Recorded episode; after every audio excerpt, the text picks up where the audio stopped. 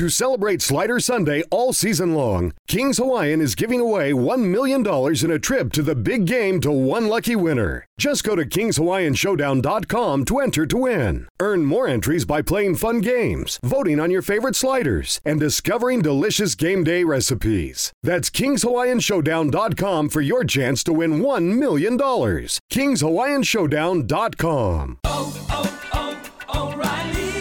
This is Claudia's O'Reilly Auto Parts story. I had just moved to a new city and barely even knew where the grocery store was yet. When my car wouldn't start one morning, I didn't know who to ask about local shops. But I remembered a name from back home O'Reilly Auto Parts. I called and they pointed me to a great mechanic just down the street. Now I feel a little more at home.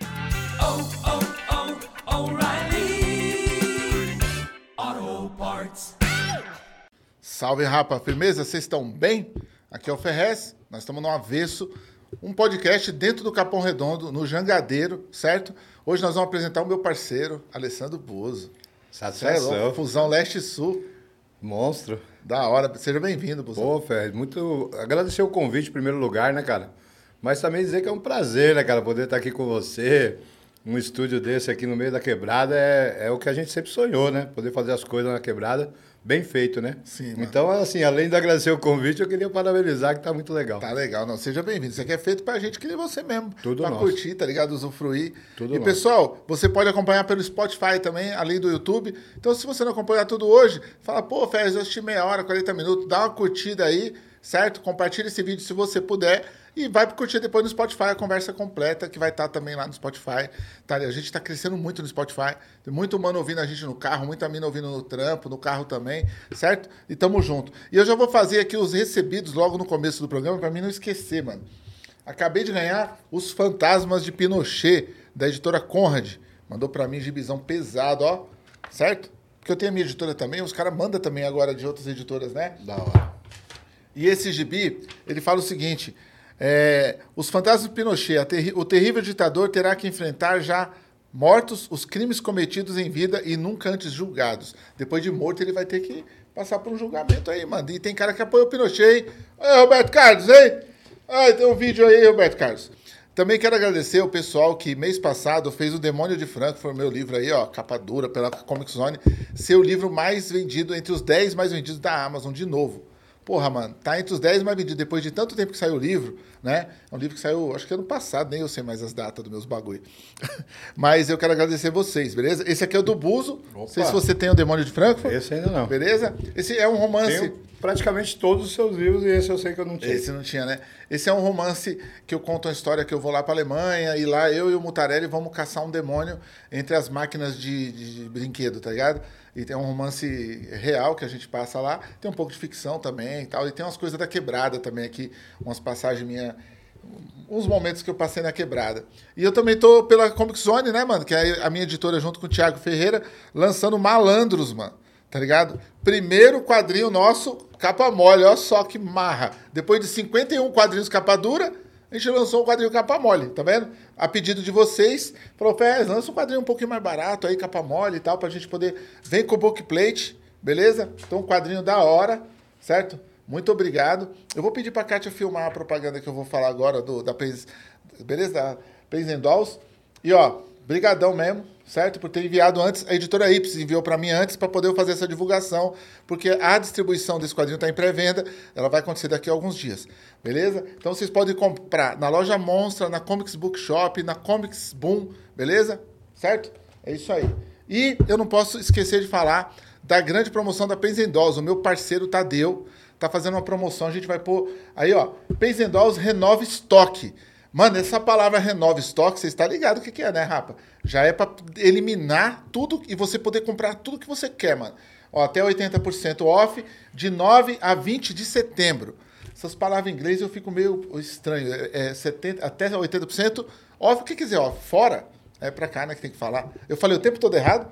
Não, não. Então, tá, então tá bom. Eu Falei, caralho, falei o bagulho. É que essa câmera parece que ela tá virada pra lá, velho. Olha lá, ó. Não, maior impressão. ó. Estranho, né? Olha lá, Buzo. Ela tá, não parece que ela tá virada pra lá? Sim. Então é o seguinte, até 80% off. O que quer dizer? Que a Pens and Dolls, que é um dos sites mais, mano, consagrados que tem do colecionismo, tá ligado? Que é um site que você pode muito bem comprar com confiança, pôr seu cartão de crédito lá, tá ligado? Que o site tem muitos e muitos anos, ele vai estar nessa promoção maravilhosa. O Tadeu falou, mano, eu vou renovar o estoque, eu não tô nem aí, eu vou vender tudo barato. Então, se você pode, você quer renovar sua coleção, você é um verme que nem eu, colecionador. Porque eu sou um verme colecionador, eu vou comprar até bagulho que eu já tenho de novo, tá ligado? Mas não compre além do que você pode, rapa. Eu sempre dou essa orientação. Não seja um capitalista, um consumista exacerbado, tá ligado? Compra o que você vai curtir, aquele brinquedo que você vai dar para alguém, ou você vai pôr na sua coleção, beleza? É sempre bom a gente falar, né, mano? Que às vezes o cara vai na sede do bagulho também, fala, nossa, eu vou encher o carrinho, vou comprar 20 itens. Eu estou avisando dessa propaganda aqui com o maior carinho, não é para você poder se endividar, é para você ter a oportunidade de renovar sua coleção, completar sua coleção, porque esse site aqui é muito completo. Então entra na internet, só põe, ó, Pens and Dolls. Você só põe isso que o Tadeu Nogueira vai te atender, a equipe dele monstra. Eu fui no estoque do Mano, mano. Você é louco, mano. É um estoque gigantesco com tudo que eu sonhei na minha vida de action figures, tá ligado? Com tudo que eu sonhei, Chegou mano. no paraíso. Aí eu peguei um ou outro, tô pagando parcelado pra ele. Falei, mano, vou pagar parcelado. Aí ele falou, mano, você que gosta, dá um toque no seu programa tal. Eu falei, eu vou dar um toque lá.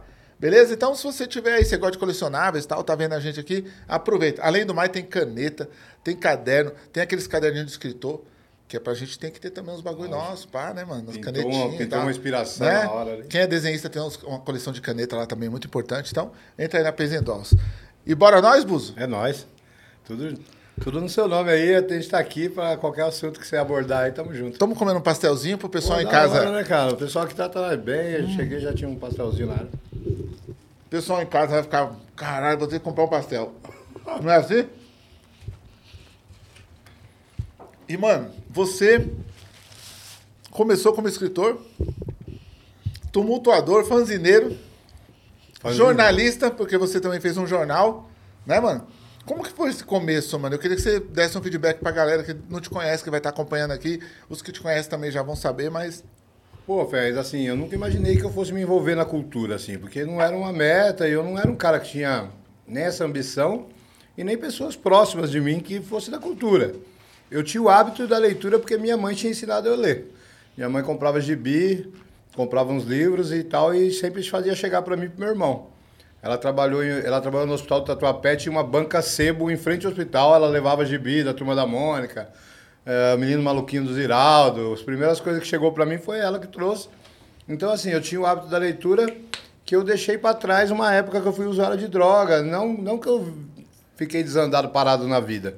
Eu trabalhava, mas era usuário de cocaína por 10 anos, né? De, de, deze- de 16 a 26 anos, por aí. Eu, eu deixei um pouco antes do meu casamento. E, e nunca assim, nunca enveredei nem no crime, nem no tráfico, nem nada parecido. Apesar de ser uma linha muito tênue, né? Tá ali perto de mim o tempo inteiro no Itaim Paulista. Mas esse hábito, esse, essa época da essa época que eu utilizei droga e tal, eu fiquei muito muito longe da leitura e tudo mais, né? E aí é, quis, quis o destino que no mesmo momento pintasse um namoro que virou um noivado, pintasse o hip hop, porque eu sempre fui um cara, a gente fazia uns pagode lá no Itaim Paulista, a gente, uns amigos, a gente ia no boteco, fazia uns pagode. Eu, eu na, na minha adolescência, cheguei a curtir bastante rock nacional, na época do Titãs, Paralamas e tal. E assim, o rap me veio depois. Eu não sou aqueles caras que falam, pô, eu sou da época da São Bento. Até era, até poderia ser, porque eu era office boy na época da São Bento. E eu passava do lado da São Bento, cara, muito, porque eu trabalhava na Praça da Sé e eu matava o metrô, o dinheiro do metrô, indo de a pé para a Estação da Luz, que todo dia eu tinha que ir na prefeitura ou na Receita. Então, eu, porra, tive, eu acho que a, passado do lado da São Bento rolando várias vezes, mas nunca tinha visto. Então eu vim conhecer o rap mais pra frente um pouco. Quando o Sobrevivendo no Inferno explodiu, tocava todo lugar que você ia. E aí eu comecei a ouvir aquelas músicas e falei, porra, né, mano, esse bagulho fala mais do meu cotidiano, da- do que eu vivo, do que o, do que o Titãs, por exemplo, do que o Legião Urbana, né, mano? E aí eu comecei a prestar mais atenção, cara. Então foi no mesmo momento assim que o meu namoro virou noivado, o hip hop se aproximou e um amigo meu montou um sebo no Itaim Paulista. O Jonilson e o Dodge montou o sebo mutante. Então foi uma junção de coisas que começou a acontecer. O hip hop chegou, eu, come, eu, comecei, eu voltei a ler porque eu não tinha grana, mas o meu amigo emprestava uns livros lá no sebo pra mim. Ó, já leu Capitão de Areia, mas Jorge Amado, tá aqui, pá, depois você me devolve. Então essa junção dessas coisas me fez é, deixar as drogas para trás. Um dia eu contei para minha noiva que eu era usuário de cocaína, minha esposa hoje, né? A gente é casado há 24 anos. E ela simplesmente começou a chorar, né, cara? Então, vendo ela chorar quando eu contei para ela que eu, que eu utilizava cocaína, eu decidi que ou eu terminava o noivado ou eu parava de usar droga. E eu parei de usar droga. E aí, como que a cultura chegou, cara? Aí eu casei em 98, já sem usar droga, né? Eu parei de usar droga, então, um, um ano, dois anos antes do casamento, 96, 97. E casei em 98. E vivi uma vida comum, cara. É, a gente decidiu ficar um ano sem, sem ela engravidar, a gente queria curtir um pouco o casamento sem filho, então, só depois de um ano de casamento que ela engravidou, então, meu filho só veio nascer em 2000. E por um acaso foi o ano que eu lancei meu primeiro livro. Meu filho nasceu em março e eu lancei meu primeiro livro em dezembro. E aí, cara, o que que acontece? Por que que eu lancei um livro, cara? Assim, eu já comecei a escrever um pouco antes, em jornal de bairro. É, o, o Sebo do meu amigo lançou um fanzine. E aí eu comecei a escrever um textinho nesse fanzine do Sebo. Aí depois eu comecei a escrever num jornal de circulação nas bancas, jornal de esporte, a Gazeta Esportiva, que hoje é só um site. É, tinha uma coluna do leitor, então eu comecei a escrever na, na, na Voz da Arquibancada, chamava. Então, jornal de bairro, fanzine. Aí tinha, pintou lá no sebo um cara que tinha um jornal chamado Página 1. Não sei se você se recorda, mas a primeira vez que eu te conheci, eu vim na sua casa, no Capão Redondo, no Jardim Comercial, que tinha a primeira lojinha da Onda Sul do lado da sua mãe. Eu te entrevistei pro Página 1. Foi uma das matérias que eu fiz naquela época. E aí foi quando é, eu, eu vi um panfleto da ouvidoria da CPTM. Tinha um e-mail da ouvidoria da CPTM. E eu pegava trem lotado desde os 13 anos, cara, e passava mal perrengue, porque os trens eram muito sucateados e tal. E aí eu decidi escrever um texto que chamava Ferrovia Nua e Crua, para mandar naquela ouvidoria da CPTM. Só que eu não tinha um e-mail, não tinha computador, não tinha, não tinha uma conta de e-mail ainda. Porque o computador não tinha chegado ainda na quebrada, né? Assim. Só tinha escritório na, no centro. E aí o meu primo criou um e-mail para mim e mandou o texto. E aí a CPTM deixou nós no vácuo, nem respondeu. Aí eu lia jornal impresso, aí eu peguei lá o endereço da Folha, do Estadão, dos jornais Diário, Diário Popular na época, e mandei o texto para ver se eles faziam uma matéria. Mas isso era uns bagulho que da minha cabeça, assim, né, mano? E aí fomos deixados no vácuo também, pela imprensa. Aí eu peguei, tirei 50 cópias do texto e distribuí para as pessoas que pegavam o trem comigo, mano. E aí no dia seguinte as pessoas vão, mano, me senti representado pelo seu texto, que da hora, mano, até que enfim alguém falou a realidade. E aí essas mesmas pessoas no dia a dia, continuou o dia a dia, né? A gente junto ali no, no trem lotado, as pessoas começaram a falar, por que você não escreve um livro do trem? E aí eu comecei a escrever o livro do trem, tio, sem ter a mínima ideia de como lançar um livro. Até porque não existia nem a cena do sarau, nem a cena, muito menos do slam, e não tinha referência assim. Quem lançou antes que eu? Pouquíssimos. E aí eu li, eu vi uma matéria, cara, não sei se na Folha ou no Estadão, de meia página, uma página sua, falando do Capão Pecado. Aí eu falei, cara, eu tava naquela do texto borbulhando, as pessoas falando para mim escrever um livro, eu comecei a escrever. Eu falei, caramba, mano, se um cara do Capão Redondo lançou um livro, eu tinha noção qual que era do Capão Redondo. Porque uma época que eu trabalhei de office boy, tinha uns clientes no, no Jardim Ângela, uns botequinhos. Então eu sabia a dimensão do Capão, que era a mesma coisa do Itaim, só que do outro lado da cidade. E aí, irmão, eu peguei e falei, pô, mano, se um cara lançou lá, é possível e tal. Mas, Neves, né, mano, nada aconteceu. É, e aí, um dia, eu descobri que a única forma de publicar era independente e descobri que eu não ia lançar nunca, porque o dinheiro que precisava para lançar independente eu não tinha, mano. Eu era salariado, vivia do meu salário para sustentar minha família. Ponto. Filho pequeno em casa. Então, filho de menos de um ano em casa, né? Meu filho nasceu quando eu lancei o livro, ele não tinha nenhum ano. E você trabalhava de vendendo comida, eu né? Eu vendia alimento é, na é zona cerealista, é. porra, vendia alimento, cara. E aí eu comecei a conhecer a cultura, assim, né, cara? Já, ainda vendendo alimento ali. Pô, tinha uns amigos do, da, do hip hop do Rio de Janeiro, mano. Um, ele trabalhava num, num, supermercado do Rio de Janeiro e eu num, num atacadinho de São Paulo. E a gente ficava burlando o sistema, ligando com o telefone da firma, para trocar uma ideia. Então o que aconteceu, Fred? Aconteceu que é, pintou uma possibilidade de eu lançar o livro. E eu abracei ela e, e, lancei o livro. 500 exemplares, pus debaixo do braço. E aí eu, porra, eu tenho um carinho muito grande pela sua pessoa, porque em vários momentos é, a gente esteve próximo nesse meu início aí, né, cara? Tem algumas coisas que eu acho que você até nem, nem lembra. Te, teve essa entrevista que eu te entrevistei no Jornal de Bairro. É... E teve outras coisas. Nesse dia que eu fui te entrevistar, eu já tinha lançado o livro e eu só tinha uma livraria em São Paulo que o meu livro estava. Que eu fui em várias e ninguém queria o livro se não fosse pela distribuição. E só a Livraria Cultura, não sei se pode falar o nome aí, Pode, já falei. deve, deve só a Livraria Cultura do Conjunto Nacional tinha ficado com o livro. E aí, quando eu cheguei na sua casa, né, cara, tava te entrevistando no seu quarto, cheio de, cheio de, de boneco. Cheio de- Já tinha os bagulho, né? Você já gostava, cara, já tinha os gibi pra caramba. Aí você falou pra mim, eu vi seu livro na livraria. Eu pensei, mano, o maluco vai dar, vai, vai dar essa ideia pra cima de mim, mano. Porque como que você viu, só tinha uma, né, mano? E aí eu perguntei pra você em qual, né? Pra ver, pô, só se você falasse daquela que era verdade, né, mano? Aí você falou, não, eu vi lá na, na livraria Cultura. Tava debaixo do balcão, até dei uma dura no cara. Falei, mano, como é que vai vender o livro debaixo do balcão e tal? Foi, chamei a atenção do cara. É, então, e aí, pô, então foi vários momentos. Depois teve a literatura marginal da Caros Amigos, né, cara? Sim. Que eu também participei do ato 1. Você fez um texto foda. aquele Porra, um texto que até hoje alguém comenta dele alguma É, vez. De vez em quando. alguém- texto, pra mim, um dos melhores textos que você já fez, cara. Cara, então, e aí foi quando, né, a minha veia contista, que hoje eu, meu, Ah. meu, meu carro-chefe, meus últimos livros, assim, alguns foram de contos, porque já vem desse tempo, né? Então foram vários momentos que a gente teve, teve próximo. Mas aí o livro saiu em dezembro de 2000, tem várias curiosidades, né, cara? Como eu lancei o livro, o que aconteceu depois em seguida, tem algumas Sim. coisas. Você, Não, mas é, é louco porque você fala isso, mas você também me fortificou de- no decorrer da sua caminhada. Você também sempre lembrou de mim. Você entrou no Boletim do Caos, que é o jornal que você faz com o Alexandre de Maio, né? É, eu comecei a fazer e o Alexandre de Maio só fazia a diagramação. Depois nós viramos sócio e começamos a fazer junto. Ah, então. E você fazia um fanzine, o Boletim Era um do Caos. Eu fanzine, tenho é. todos os Boletins do Caos em fanzine. Sim. Porque você mandava pra mim por carta, Por né? carta. E eu lembro de um cartaz que você fez uma vez que eu colava em poste também. Sim, tá ligado? pois. E, mas você também fortificou. Quando eu fui lançar o Deus Foi Almoçar, ninguém quis o Deus Foi Almoçar divulgar também não. E você, eu liguei pra você e falei, mano, tem como fazer na sua livraria? Você falou, mano, a hora que você quiser, o dia que você quiser. E eu falei, cara, eu tô fudido. Eu lancei um livro que não fala de favela. Os caras não querem divulgar, ninguém quer correr comigo no livro.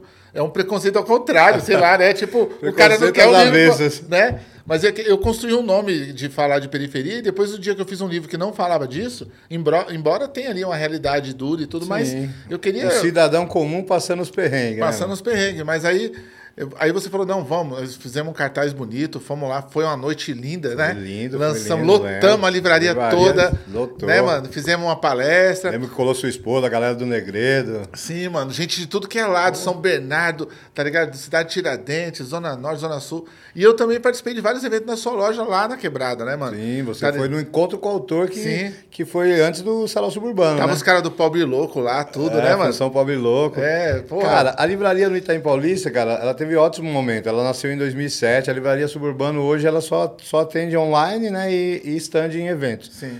Ela foi física de 2007, quando ela nasceu no Itaim Paulista, até 2019, quando ela fechou no Bexiga.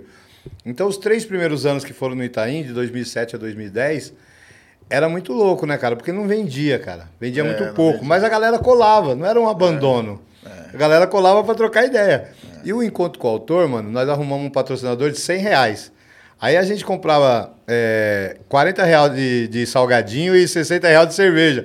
E o pessoal comia e bebia de graça no evento. Sim. Então eu não sabia se o evento lotava porque tinha cerveja É. de graça. Ou Mas, um mas levei. né? Levei Ferrez, levei. é, muita gente bacana foi lá no Itaim Foi. Paulista, entendeu? Então, é, era um evento é, que, que, que representava. O evento era forte.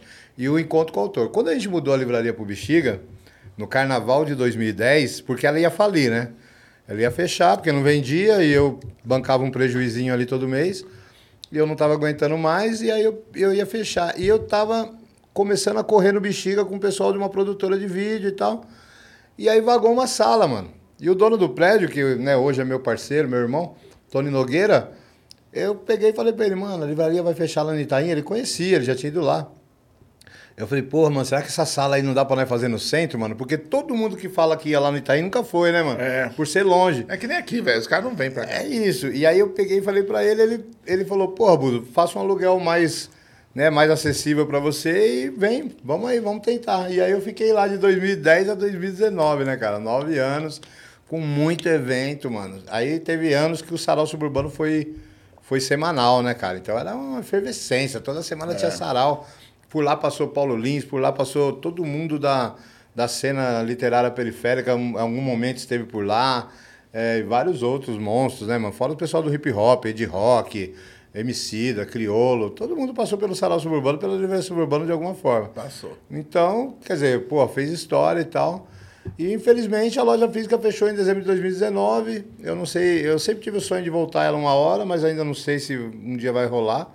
Mas a gente ainda cuida dos livros, a gente ainda É. vende. Hoje mesmo eu mandei um pedido para um cliente do Rio de Janeiro, um pedido bom, que, que salva. E na pandemia, cara, quando É. bateu a pandemia em março de 2020, eu, eu tava meio descapitalizado, porque eu, eu, eu entrei meio em crise em 2019. Sei. Porque eu fraturei a tibia e fiquei seis meses sem andar. Então, eu vinha de uma crise em 2019, por isso que a livraria fechou no final do ano. E, e, eu, e eu fechei a livraria e outras coisas para enxugar o custo e começar Sim. 2020 a milhão. É.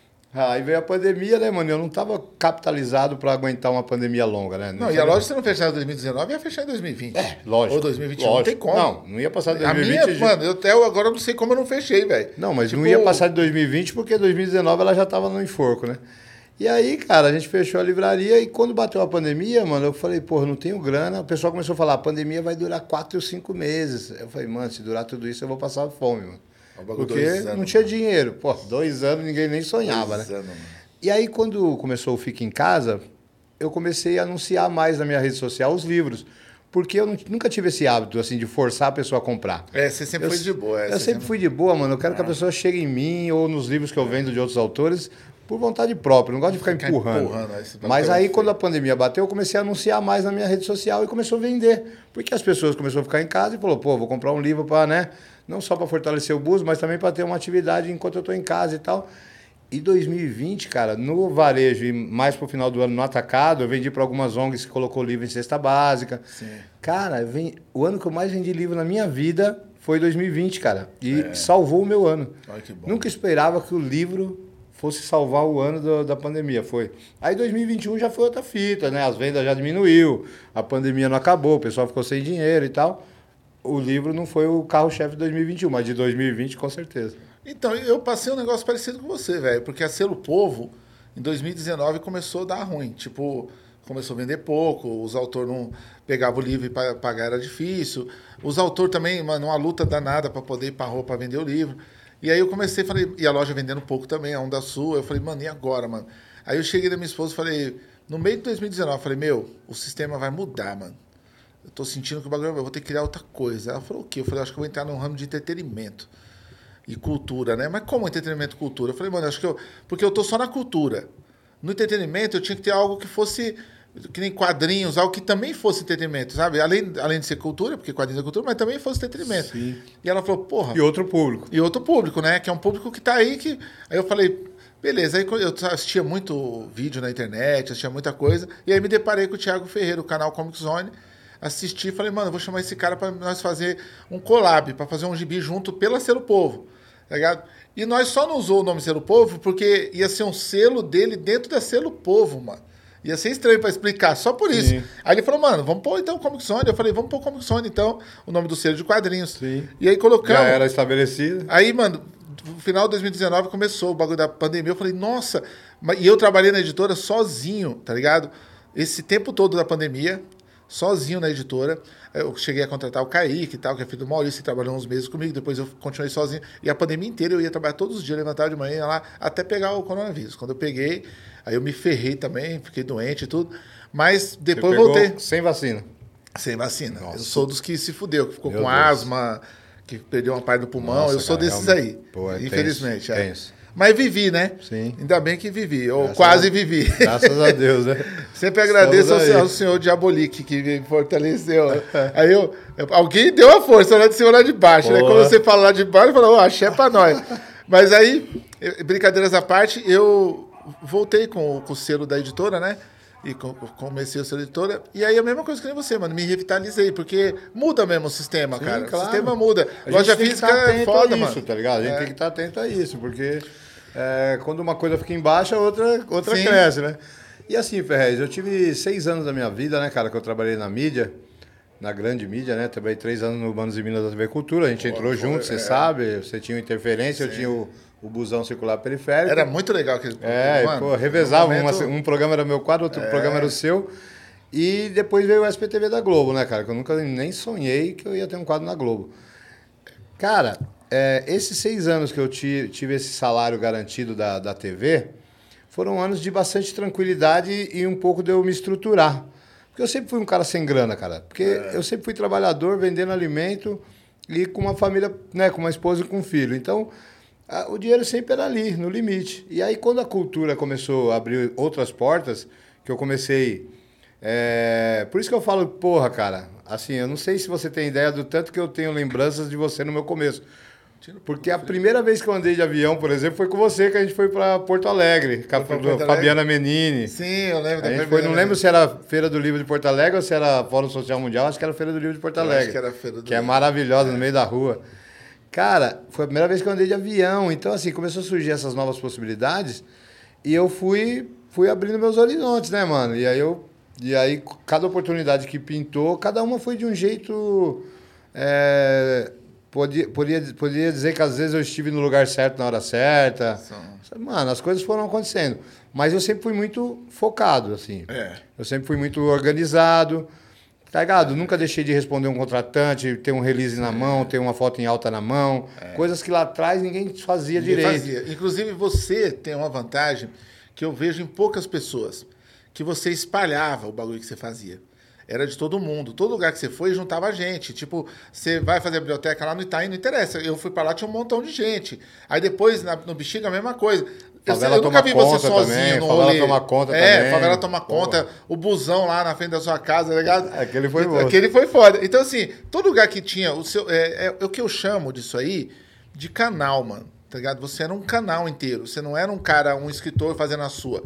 Tem muito cara que hoje me pergunta, ô, mano, como vocês conseguem os bagulho? Eu falei, só pôr no meu rosto na internet, eu, pon- eu consigo. Só pôr na minha cara bonita. É. Porque, mano, não é isso, mano. é. É trazer os outros, é acreditar no sonho dos outros, é tomar Pelé, Sim. é tomar capote, é ser tirado, que nós foi tirado pra caralho, busão. Vários momentos. Foi tirado pra caralho, velho. Os caras achou que nós era esquema dos caras uma hora. Vários uma hora nós colocamos alguns caras que os caras falaram, não, esse aí é meu, meu esqueminha. Vai lá, faz meu release, vai lá, tira minha foto.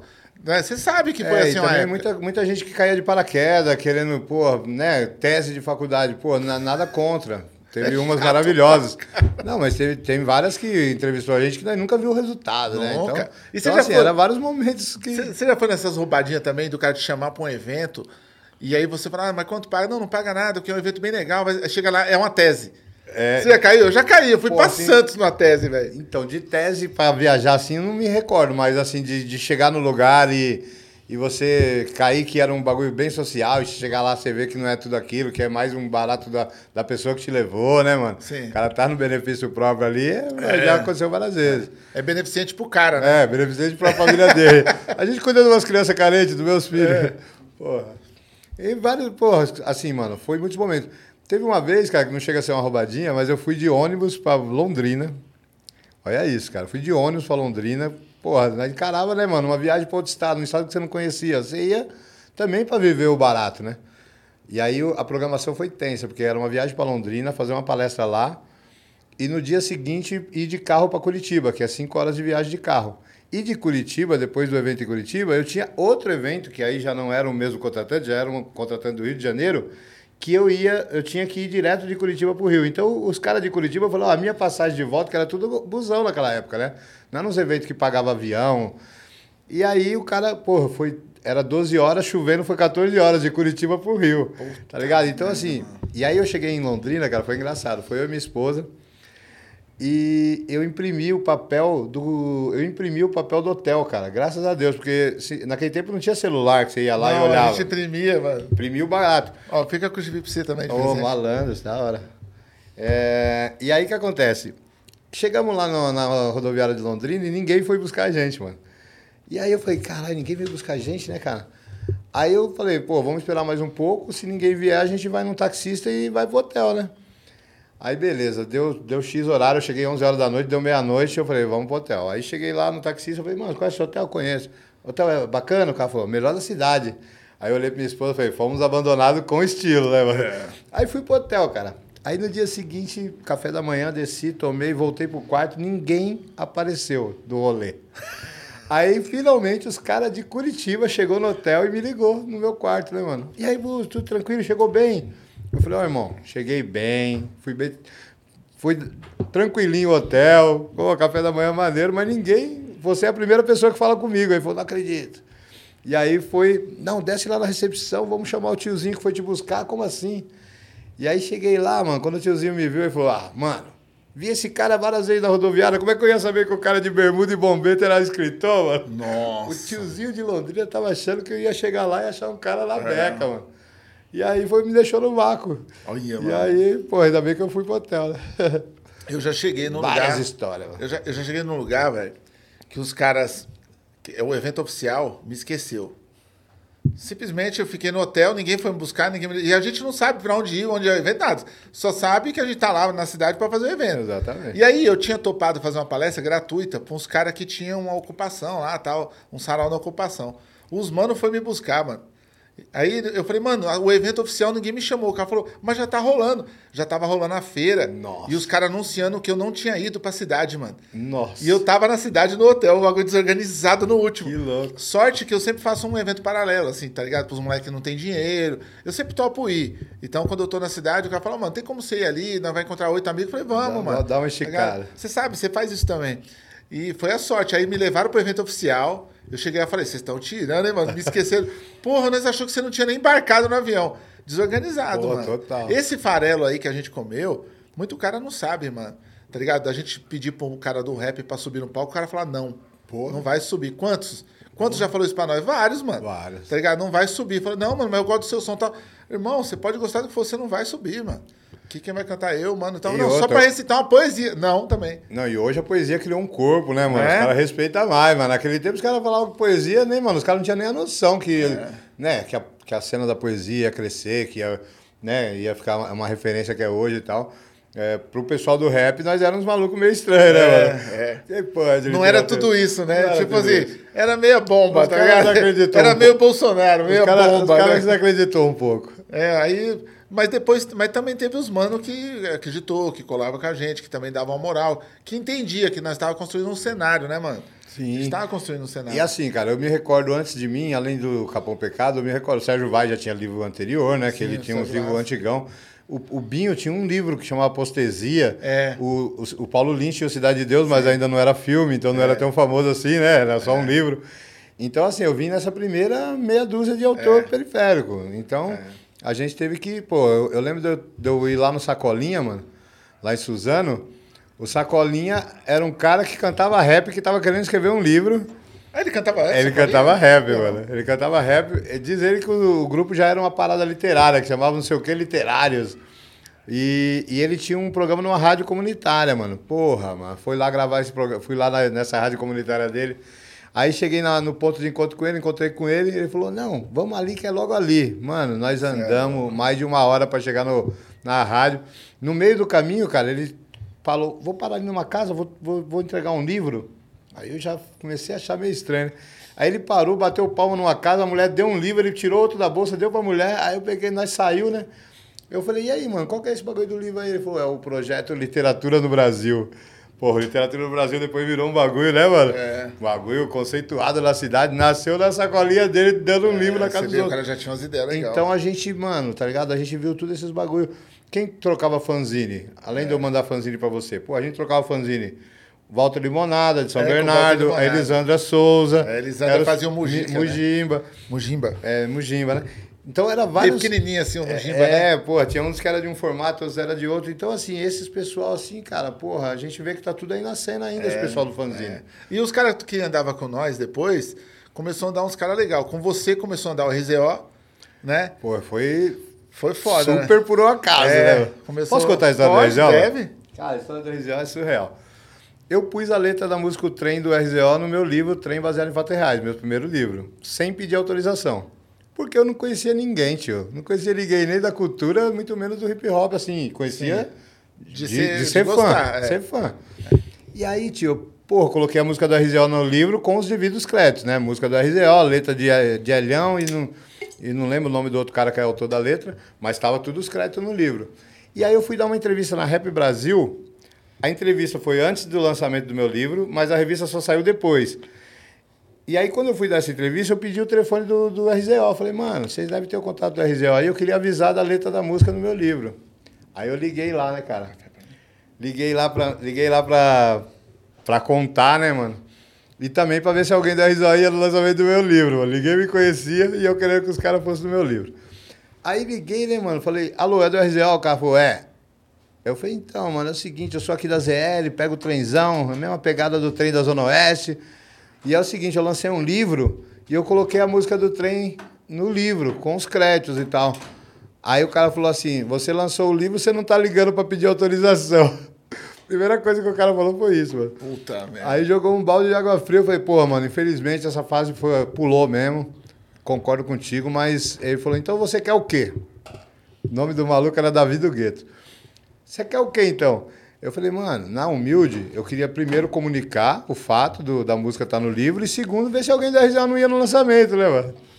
Detalhe, lançamento do livro, dia 24 de dezembro, Puta. no Itaí Paulista. Na minha cabeça, de um cara que nunca tinha lançado um livro na vida, você ia, no dia, na véspera do Natal, você ia vender um livro para um pessoal que ia dar um livro de presente de Natal no Nossa, dia seguinte. Aí, mano. É, foi o que pintou na minha mente.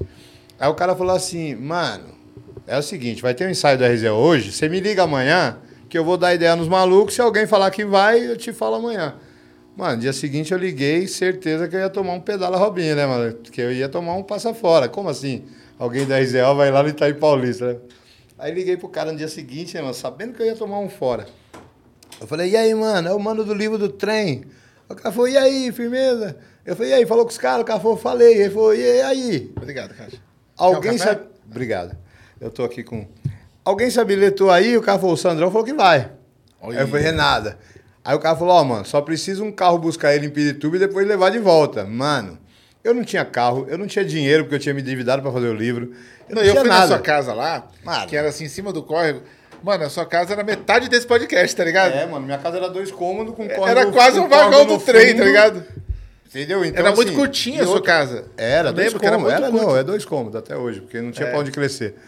Então o que acontece? Que, é, né, a casa que eu morei até quando eu Sua mudei para Casa toda, Verde. É. é. morei anos lá, né? Desde quando eu casei até eu mudar para Casa Verde. Que aí eu fiquei sete anos na Casa Verde antes de mudar para o litoral. E, e, que, e ainda estou lá até hoje, né? Assim, Sim. quando eu estou em São Paulo, minha casa é lá. E aí o cara pegou e falou, ó, oh, mano, se você mandar buscar e mandar levar, eu falei, mano, eu não tinha carro nem dinheiro, mas falei, não, fechou, me dá o um endereço, marquei o dia, o horário. Quando eu desliguei, eu falei, mano, como que eu vou buscar esse maluco? Mano? Aí eu falei assim, vou chamar alguém que gosta de rap, que vai ficar amarradão de buscar o Sandrão e vou ver se Sim. o cara vai, né? Mas fiquei pensando quem seria o, Até vítima. hoje os caras fazem isso comigo, você acredita? Os caras mandam um cara pra minha casa que é fã, tipo assim... Aí o cara chega lá, caralho, da hora, eu tô puta merda, eu vou daqui pra Zona Leste falando. Aí eu é. peguei e falei, pô, lembrei do Zumbão Raça, né, mano? O Zumbão Raça não tinha carro, mas ele tinha vários amigos que colavam de carro pra ficar ouvindo um som na frente da casa dele. E aí cheguei no Zumbão falei, Zumbão, você tá ligado que eu vou lançar um livro, né? Ele falou, porra, mano, tá colado em todos os postes da quebrada. Eu falei, e aí, mano, o Sandrão da Rizel vai vir no lançamento. Ele falou, é nada. Eu falei, sério, mano, ele vai vir. Ele falou, mano, estourou. Eu falei, então, mano, mas precisa buscar ele em Pirituba e levar de volta depois. E eu tô sem grana porque eu fiz o livro e tal. Ele falou, eu busco ele, não chama ninguém, eu busco ele. Nem pediu, né? Você só jogou a isca. Nem pediu. e aí, Sandrão tomou um enquadro ainda antes de chegar no lançamento, o enquadro no Itaí ainda. Puta merda. Porra, mano, não evitava naquela época. Era muito louco, Foi muitos né, momentos, muitos bagulhos. A pé, né, Busão? Favela toma conta, mano. Não, e o a pé, que os caras hoje não é têm noção de como nós andava a pé, ah, viado. Caramba. Era tênis e tênis gastado. Eu lembro de, de você pé, carregando mano. roupa da Onda Sul nas costas, Sim, no nas saco. Costas, pra vender nos tinha na costureira, eu lembro. É, algumas vezes que eu vim aqui ver essa Não, cena. eu tenho uma, uma mão que você colou aqui... Eu falei, mano, eu tenho que ir lá no, no, no Parque Santo Antônio, Vai que é onde um ficava a Irmandade. Lembro, lembro. Você vai comigo? Você falou, eu vou. Aí você no meio do caminho, não sei se era um pager, não sei o que você tinha que você respondia. Acho que era um bip, né? Eu acho que era um bip, um bip. Você respondia de bagulho de alimento, é mano. 50 quilos de arroz, tá ligado? Aí eu falei, o que você tá fazendo? Tô vendendo, mano, que se eu não posso parar. Então era uma loucura, mano. É, porque quando eu larguei o emprego, o meu último emprego é, presencial ali, eu fiquei ainda um tempo vendendo é, é, da minha casa. Sim. Então eu saí do meu último emprego e ainda fiquei seis meses vendendo. Foi essa é. época. Porra, era vários baratos, mano. E, e a, acabou que um dos meus patrões me ajudou a lançar o livro, né? Assim, pintou uma matéria da, no SPTV da Globo que, por, por ironia de destino, foi importante no meu primeiro livro e depois eu acabei não trabalhar lá. Que eles iam fazer uma matéria da Bienal do livro, mas antes de entrar a matéria da Bienal, eles queriam três autores que estavam tentando publicar o seu primeiro livro. E alguém de uma editora me indicou, que eu até hoje não sei quem é, nunca vou saber. Alguém falou, ó, mano, tem esse maluco aqui que vê um livro do trem. Aí os caras entrou em contato. Ah, a gente queria te entrevistar. Nunca tinha dado uma entrevista pra televisão, né, mano? Acho que eu nunca tinha dado entrevista pra ninguém. Aí os caras falaram, mano, só que é o seguinte, seu livro fala do trem, a gente quer gravar na plataforma da estação do Braz. Mano, eu comecei a suar, né? Eu falei, mano, não vai dar ruim. Vai dar ruim. Uma câmera da Globo em plena estação. E aí falei pro cara, não, tamo dentro, pá. Cheguei no meu patrão, falei, ó, mano, marquei no... aí marcou num horário que, tipo, dava pra mim esticar minha hora do almoço e ir lá, né? Aí cheguei no meu patrão, falei, ó, eu tenho um compromisso ali, tal, nem falei o que era. Falei, tem um compromisso ali e eu talvez atrase a volta do almoço. O cara falou, não, tranquilo. E aí eu fui lá dar entrevista, mano, cheguei lá, o Brito Júnior, que depois virou apresentador de programa de celebridade, o caralho, ele era o, o- o repórter. Mano, uma câmera gigante, um microfone da Globo, o Brito Júnior ali, mano, quando ligou, mano, rodeou de gente. Aí eu falei, mano, não vou conseguir falar, né? E o aí cara eu, virou apresentador da Globo depois. eu esqueci todo mundo que tava ao meu redor e falei só pro cara, mano, a matéria foi pro ar grandona. É. Cada cara, os três caras que estavam tentando lançar, contou a história dos três e depois foi pra Bienal. No dia seguinte, mano, eu era, eu era popstar sem ser. Todo lugar que eu ia, os caras, te vi na televisão. E eu, ô, firmeza, te vi na televisão. Não, os caras assistem demais a Globo. E aí uns caras falavam assim, e o livro? Uns caras tinham entendido que o livro não existia, outros não tinham entendido. Então toda hora tinha que ficar explicando. Mano, passou uma semana, não aguentava mais os caras falaram que me viu na televisão. Os caras, te vi na televisão, falei, pô, foda-se. Chato pra Porque, mano, já ficou chato, porque o livro não existia, né, mano? Não dava nem pra chegar e falar, cara, quer um livro? Não tinha o livro. E aí um dia meu gerente me chamou, é, meu gerente me chamou e falou... Ele falou, ô Alessandro, era 12 vendedores e um gerente, né? Virado pra nós. Me chamou, eu falei, puta, né, mano, vou tomar uma chamada que eu tava meio viajando na maionese, né? Aí quando eu sentei na mesa dele, ele falou, e o livro? Aí eu falei, porra, até você tá perguntando do livro, né, cara? O livro não existe. Eu falei, não, isso eu entendi na matéria, mas o que falta pra, Pra existir. pra existir? Eu falei, mano, é independente. 500 livros custam uns 3 mil. Eu ganho mil aqui por mês naquela época. Então, assim, quando eu recebo só dá pra pagar as contas. Eu nunca vou ter 3 mil, mano. Nunca vou ter 3 mil na minha vida. Então, eu acho que eu nunca vou lançar o livro. Falou, não, me dá uma cópia que eu vou dar pro dono da empresa. Eu fiquei numa, mano, que o dono da empresa mal falava bom dia, tá ligado? A empresa era meio grande e tal. É muito parecido com a minha história, né? Porra, você sabe, né? da É. padaria e tal, É. escrevendo nos folhetos. E aí, mano. Não, e o dono da empresa também que ajudou a lançar o meu primeiro. Sim, É. é, o Fortaleza das É, o Ilusão. Fortaleza, Fortaleza das Ilusão. Eu tenho, hein, mano. Eu vou vender por qualquer aí dia. é eu vou, raro, vender-? Esse vou aí- pôr aí pra vender por mil dólares. Você ainda pagar uma faculdadezinha do menino Pô, aí. Fortaleza das Ilusão. E aí, né, cara, o meu patrão, o meu gerente deu a- o livro em folha de sulfite pro meu patrão e aí passou um fim de semana prolongado, meu patrão me chamou, tocou o interfone da, do meu, da minha mesa, era ele, era ele, a secretária falando pra mim lá. E aí ele falou, mano, o que que é? Aí eu expliquei que precisava de 3 mil e tal. Ele falou, ó, quando você precisar de mil reais pra completar, você pode pegar que eu vou te dar. Você chega na secretária, pede um cheque, ela vai te dar. Quando for completar para essa finalidade, você vem pegar. Aí eu saí da sala e falei, mano, eu não tenho os outros dois mil, nunca vou pegar o mil dele, não adiantou nada.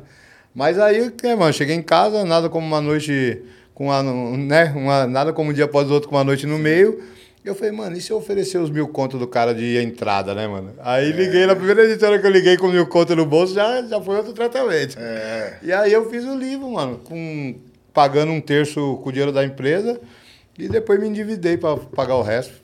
Caramba. Porra, e aí virei Você tem noção de quanto já vendeu esse livro? Cara, esse, esse, esse vendeu 500 livros, porque eu só Não, fiz uma é, tiragem. é. mas os- o- o- e aí o trem, depois- né? Isso, aí o trem que acontece. Eu- o meu segundo livro, quatro anos depois, do Suburbano Convicto, Cotidiano de Itaim Paulista, ele era histórias verdadeiras que eu tinha vivido com meus amigos em personagens fictícios.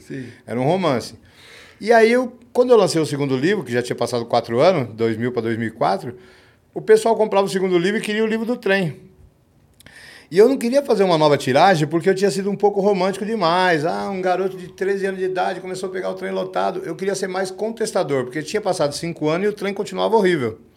Então eu reescrevi o livro do trem.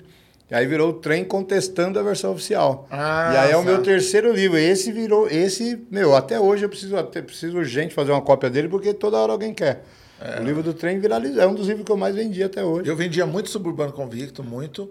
Porque é o nome que você assumiu, e virou É, tipo um virou- movimento, um é, rolê. até hoje. Mas o trem era muito pedido, mano. E os caras falaram, você tem original? Eu falei, original não tem, caralho, tem Então, só... esse primeiro volume É. aí, que antes chamava o trem baseado em fatos reais. É o e azulzinho, as- né? Era um meio que o trem vindo assim de frente, assim, era um trem redondinho. Sim, eu tenho O trem esse da antiga, Eu acho que tenho. você tem. Ele é mais fininho. É o que você viu na Livraria Cultura. É, é o fininho, Esse você tem, é o fininho, isso. é. Cara, e esse livro, cara, até hoje. E, e o trem baseado em fatos reais, mano, foi porque eu fiz uma eleição no último vagão. E no último vagão os pessoal fumava uns baseados, tá ligado? E aí eu fui três nomes que eram possíveis nomes do livro pro pessoal escrever, é, pro pessoal escolher o nome numa votação, no trem, com o trem andando. E aí, por pessoal fumar uns baseados, o pessoal escolheu o baseado em fatos reais. Olha. Por isso que virou. base- Mano, é várias histórias assim paralelas, mano, que só a gente que viveu tá ligado, né, mano? Os caras hoje nem tem ideia. E você, você achou, Buzo, que você ia parar em outro país, que você ia ser, você ia ser recebido numa embaixada, que nem eu já vi, que eu já vi seus trampos em livraria fora, no exterior. Você achou assim que ia dar esse barulho? Você falou, mano, eu vou chegar longe, eu vou ter um programa de televisão na TV Cultura, pau. eu vou poder sustentar minha família com isso? Você já imaginou? Fez, nunca imaginei que fosse chegar tanto, tá ligado? Assim, a gente sempre sonha, né, cara? Assim, ah, pô, esse caminho talvez dê alguma coisa. Mas o que era uma incógnita, né? Porque, mano, quem falar que eu ia viver disso, que eu ia largar meu emprego, nunca imaginei. E aí o que acontece, cara? Eu comecei assim. Em 2004 eu lancei o Favela Toma Conta, que era um evento. E aí eu, né, eu lancei meu segundo livro, eu comecei a me né, dar aquela. Aí eu já tinha lançado o Caras Amigos de Literatura Marginal, então tinha esse burburinho também, né, que fez um barulho, né? O Brasil Na época, todo, ganhou o prêmio da PCA e caramba. Então, assim, tinha essas coisas rolando paralelas que foram criando um corpo. E aí, cara, assim, eu só tive noção que o bagulho barato tinha crescido quando eu não conseguia parar no meu emprego. Porque ou tinha uma entrevista para dar, ou tinha uma palestra, ou tinha alguma coisa.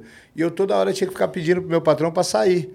Ô, mano, posso sair hoje mais cedo porque eu tenho que ir no evento? Posso sair, posso chegar mais tarde porque eu vou dar uma entrevista?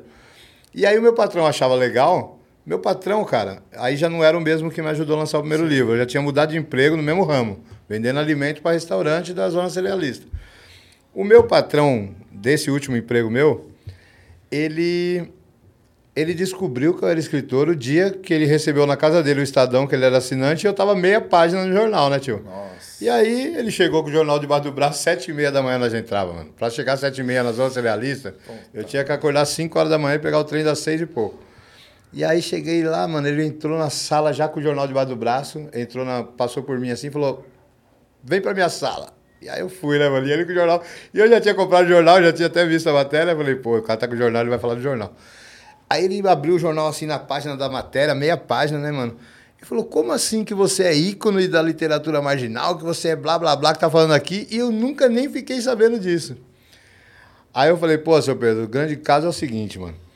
É, em empregos anteriores já tive problema com isso, porque quando você fica falando de cultura, aí toda hora alguém fica te perguntando do assunto e aí vira uma conversa paralela. Então eu tô aqui para vender alimento, não tô aqui para falar de cultura, por isso que eu nunca te contei. Mas eu lancei um livro e tal, e esse livro até hoje repercute e tal. Aí quando finalmente, cara, alguém me levou numa editora independente que que para mim lançar meu segundo livro, porque meu segundo livro eu achei que nunca ia sair, porque eu já tinha tomado vários não. Eu só lancei quatro anos depois, né, cara? Sim. Já tava desistindo. É foda, né? E aí eu conheci um cara, um alemão, que era agente da Cláudia Canto, uma escritora da cidade de Tiradentes. alemão que andava de mobilete. Oh, oh, Thomas Millerhausen. Nossa, esse cara é miliano, mano. Tona- Thomas Millerhausen. Aí quando ele me Ele já andava de trombou... mobilete na época, né? Pô, acho que sim. É. E ele me trombou no rolê e ele achava eu famosão. Ele falava, mano, pô, você é um cara, porra, já vi várias matérias suas. É que esses caras é antenado com os bagulho, mano. Aí ele falou que tinha visto várias matérias minhas. Aí eu peguei e falei assim, ele falou, o que que falta pra você lançar o livro? Eu falei, mano, não consigo editora, não consigo nada, independente, eu tô duro, tô sem dinheiro, tô endividado. Ele falou, mano, eu vou levar você lá na Edicom, que era a editora que tinha lançado o livro da Cláudia Canto. Aí eu fui lá, mano. 2004, né, querendo lançar meu segundo livro. Aí, cara, quando eu cheguei lá, mano, eu levei todas as matérias que eu tinha saído pra impressionar a mulher da editora, né, mano? Aí eu joguei duas páginas de Caros Amigos, que eu saí no mês do lançamento do meu primeiro livro, eu saí no duas páginas Caros Amigos, que o Guilherme Azevedo fez a matéria. matéria. Poeta Pega o Trem.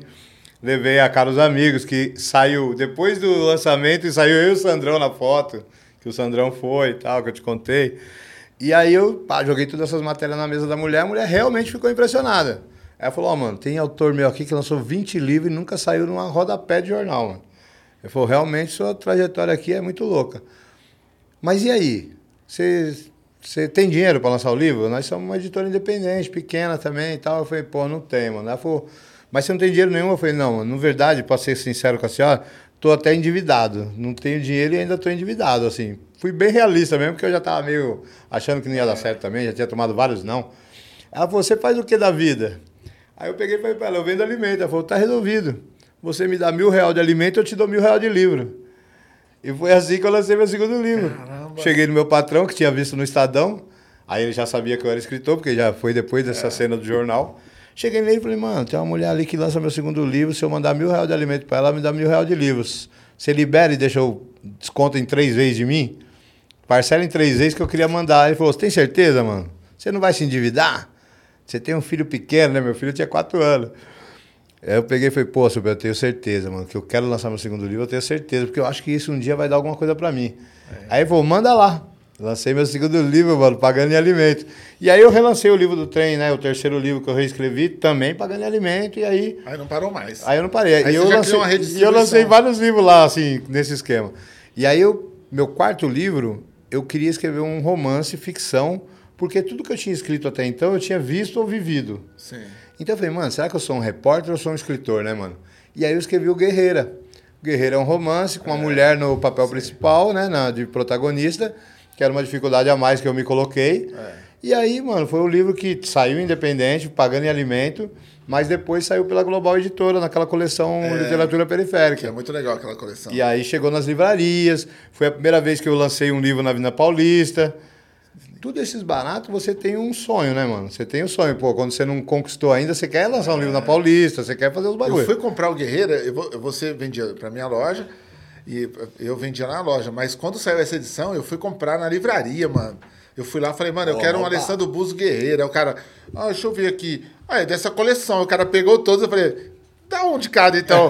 então comprei o colecionador de pedras do Vasco. Sim, o Dadinha. Comprei o Dadinha também. É, Pô, uma edição bonita. Pô, o Eleilson Leite que puxou essa eleição. Ele, ele era o, o, é. o curador, né, é, né? Da, o Eleilson da... Leite foi foda. Ele, ele chegou na. na vários momentos. Ele, é, é, vários Hoje momentos. é um estudioso, né? Da, Sim, ele claro. estuda os nossos textos, Sim, estuda claro. literatura marginal, outros textos também de literatura marginal. São várias, assim, mano. A gente falou das teses de faculdade, a gente tem que dar também uma moral, né, mano? Porque tem, também tem as matérias que valeu a pena fazer, é, né, mano? É. Então tem a Érica Peçanha, que, porra, ela ia em todos os eventos nossos, né, mano?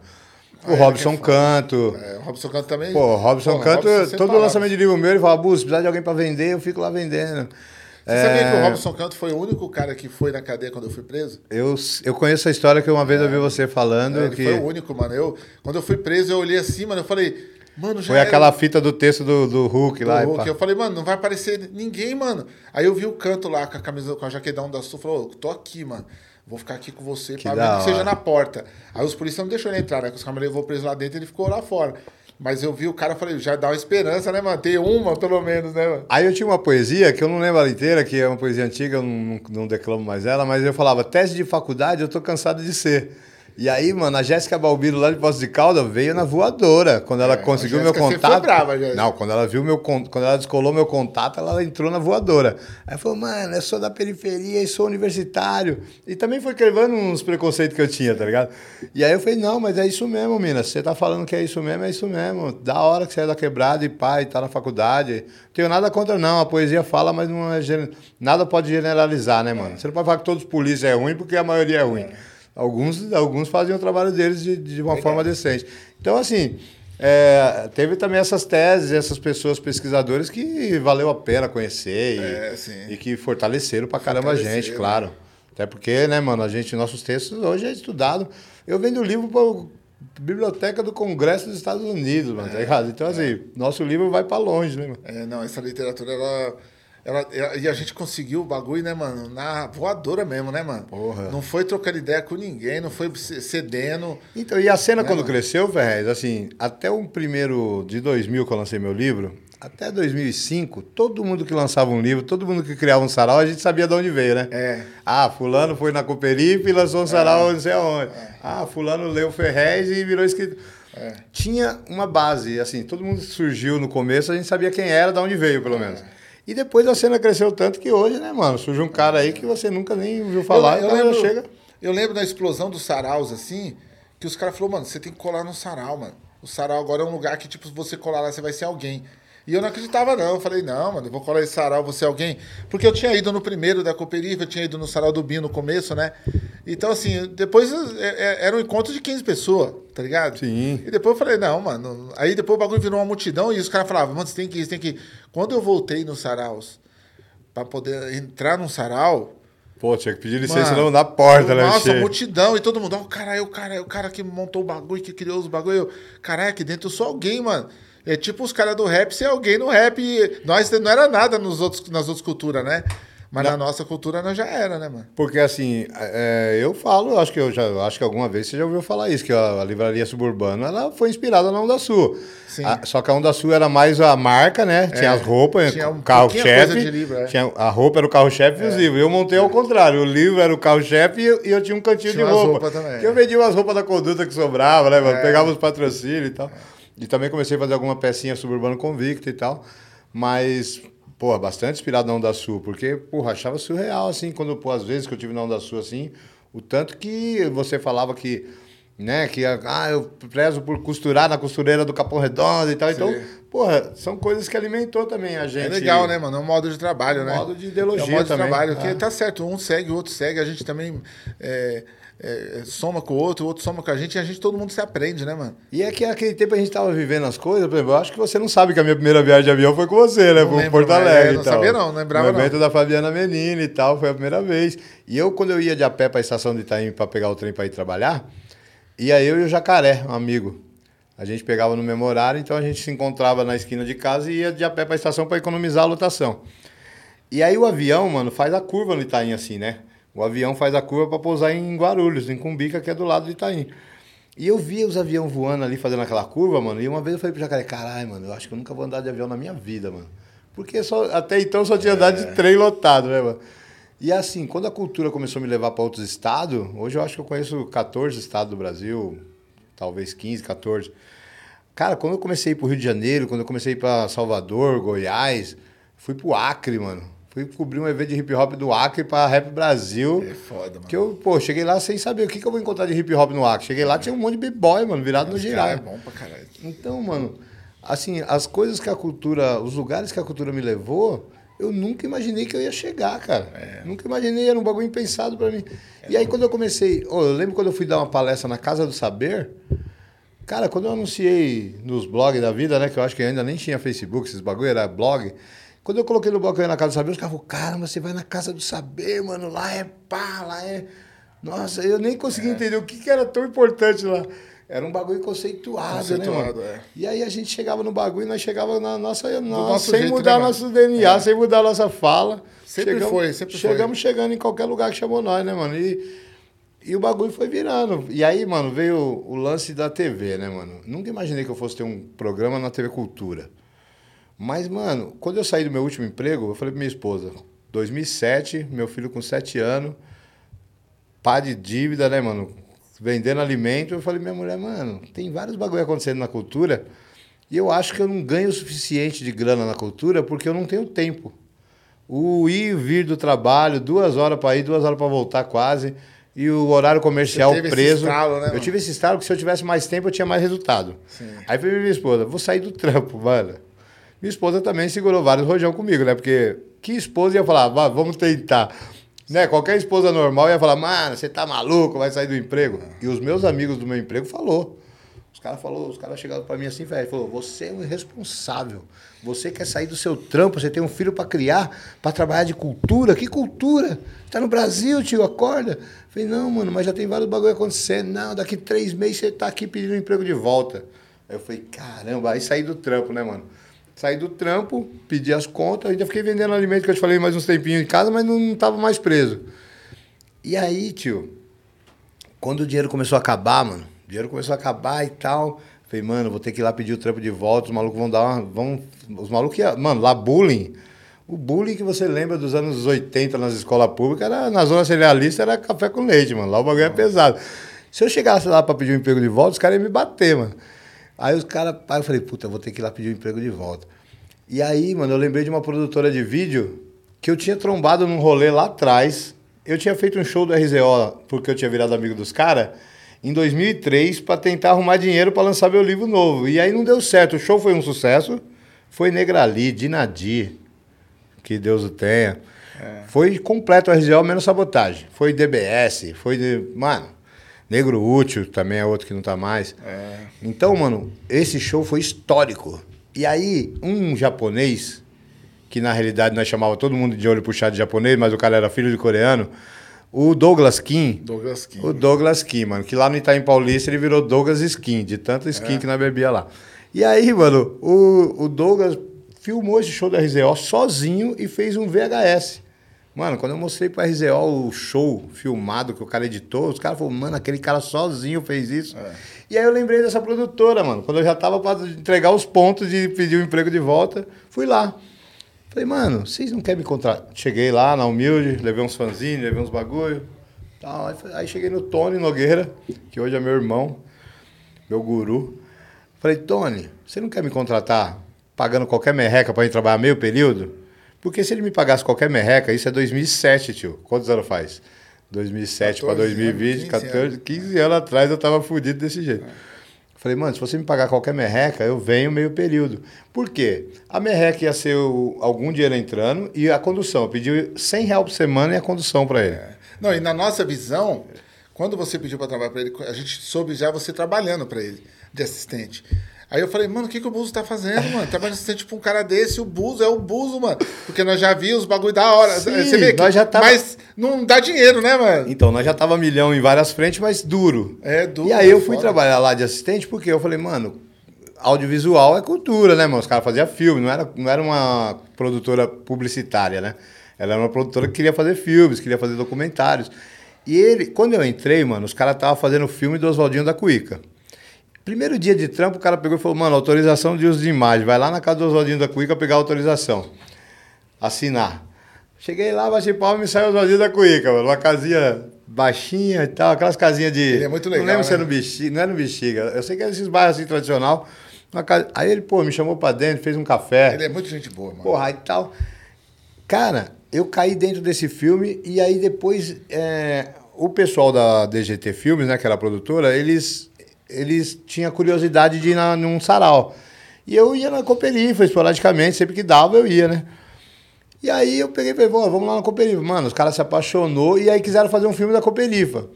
E eu doido pros caras fazerem um filme meu, mas os caras queriam fazer um filme primeiro da Cooperifa. Eu falei, firmeza. Porque quando o Tony me procurou, era pra fazer um, um documentário sobre o meu livro do trem. Mas primeiro caiu a Cooperifa no meio do caminho, eles começaram a fazer o filme Povo Lindo, Povo Inteligente. E eu caí de assistente de Que produção saiu do um filme. DVD, né, depois, né? Saiu um DVD, passou, né? Teve lançamento no cinema. E quando a gente começou a fazer o trampo, e eu comecei de assistente de produção no filme da Cooperifa, caramba, eu falei, mano, eu quero fazer um filme na minha quebrada. E aí eu pus a ideia na minha cabeça que eu ia fazer um filme na minha quebrada e eu tinha a história na minha mente, que era o Professor MC.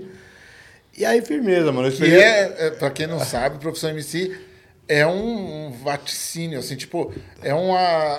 Parece que você adivinhou o barato, né, mano? Porra, eu, eu, eu previ que o crioulo ia ficar famoso, Você né? previu, mano? Só que o crioulo, tipo assim, mano, a gente começou a filmar e era tão assim, independente, né, mano? Era tão assim, não tinha um roteiro pré-estabelecido. Eu só falava o que que o cara tinha que falar em cada cena. A gente só filmava uma vez porque sabia que não ia ter dinheiro pra editar, então tinha que ter pouca cena. Caralho. Quando filmava a cena, eu falava pro Tony, ficou boa? Ficou. Então não vamos filmar de novo. Ah, ficou meio ruim, vamos fazer de novo. Só fazia de novo quando precisava. E aí, quando a gente começou a gravar, mano, o Criolo começou a chamar o da antiga de das antigas. O da antiga hoje tá no pico da neblina com o Dex. Seguiu um pouco, né, a caminhada. E aí o, o, o da antiga começou. O Criolo começou a chamar o da antiga de das antigas. E, o da, e aí começou a ficar crioulo doido. E aí, mano, não era pros caras usar o nome deles no filme, era pra ter o nome do personagem. Mas aí, mano, já tinha começado a gravar com esses nomes, ficou esses nomes. E aí parece que é a história do crioulo, mas não é, claro, né, mano? É a história de um cara que entre dois É, caminhos, é. ou escolhe o crime, ou escolhe é acreditar muito, na música. Muito assim, muito E aí, cara, assim, quando eu fui trabalhar na DGT para ganhar 100 reais por semana e a condução, a ideia era: se eu não arrumar nada, 100 reais eu faço uma feira no domingo. E o dinheiro da condução eu parei de gastar o meu. E quando eu entrei na produtora, e aí começou o Oswaldinho da Cuíca, o burburinho do filme da Cooperiva e tal, Eles foram gravar um Favela Toma Conta. E era o Dia das Crianças, era uma CDHU, uma favela e o evento no meio. E naquele ano eu tinha arrumado um palco monstro. Pela primeira vez eu tinha arrumado um palco da SP Tours, gigante. E aí, mano, os caras foram filmar achando que ia chegar lá, era um palquinho. Tá ligado aqueles palcos de caminhão É, que tinha antigamente? Os caras achou que era um palquinho com 100 pessoas. Quando os caras viram um palco monstro, Taíde de atração, mil pessoas de público, os caras não acreditou. Aí os caras falaram, Buzo, lembro até hoje essa frase, mano. Buzo, você não pode ganhar 100 reais por semana e dialogar com mil pessoas, mano. Você tem que transformar seu potencial em dinheiro. Aí eu peguei e falei, porra, aonde que eu assino? Eu tô dentro, né, mano? Vamos nessa. Aí eles falaram, mano, é o seguinte, vamos pensar alguma coisa. E aí foi quando eles escreveram um projeto de um programa de televisão que durava meia hora e eu ia mostrar a cena cultural da periferia. E a gente mandou pro Manos e Minas. Só que o Rap Hood tinha o quadro Mano a Mano no Metrópolis que ia virar o programa Manos e Minas. E os caras entrou em contato. Os caras entrou em contato falando: Mano, tem um projeto aqui de um programa de vocês que se vocês adaptar para um quadro, vocês entram no programa que já vai pro ar, que é o Manos e Minas com o Rap Hood.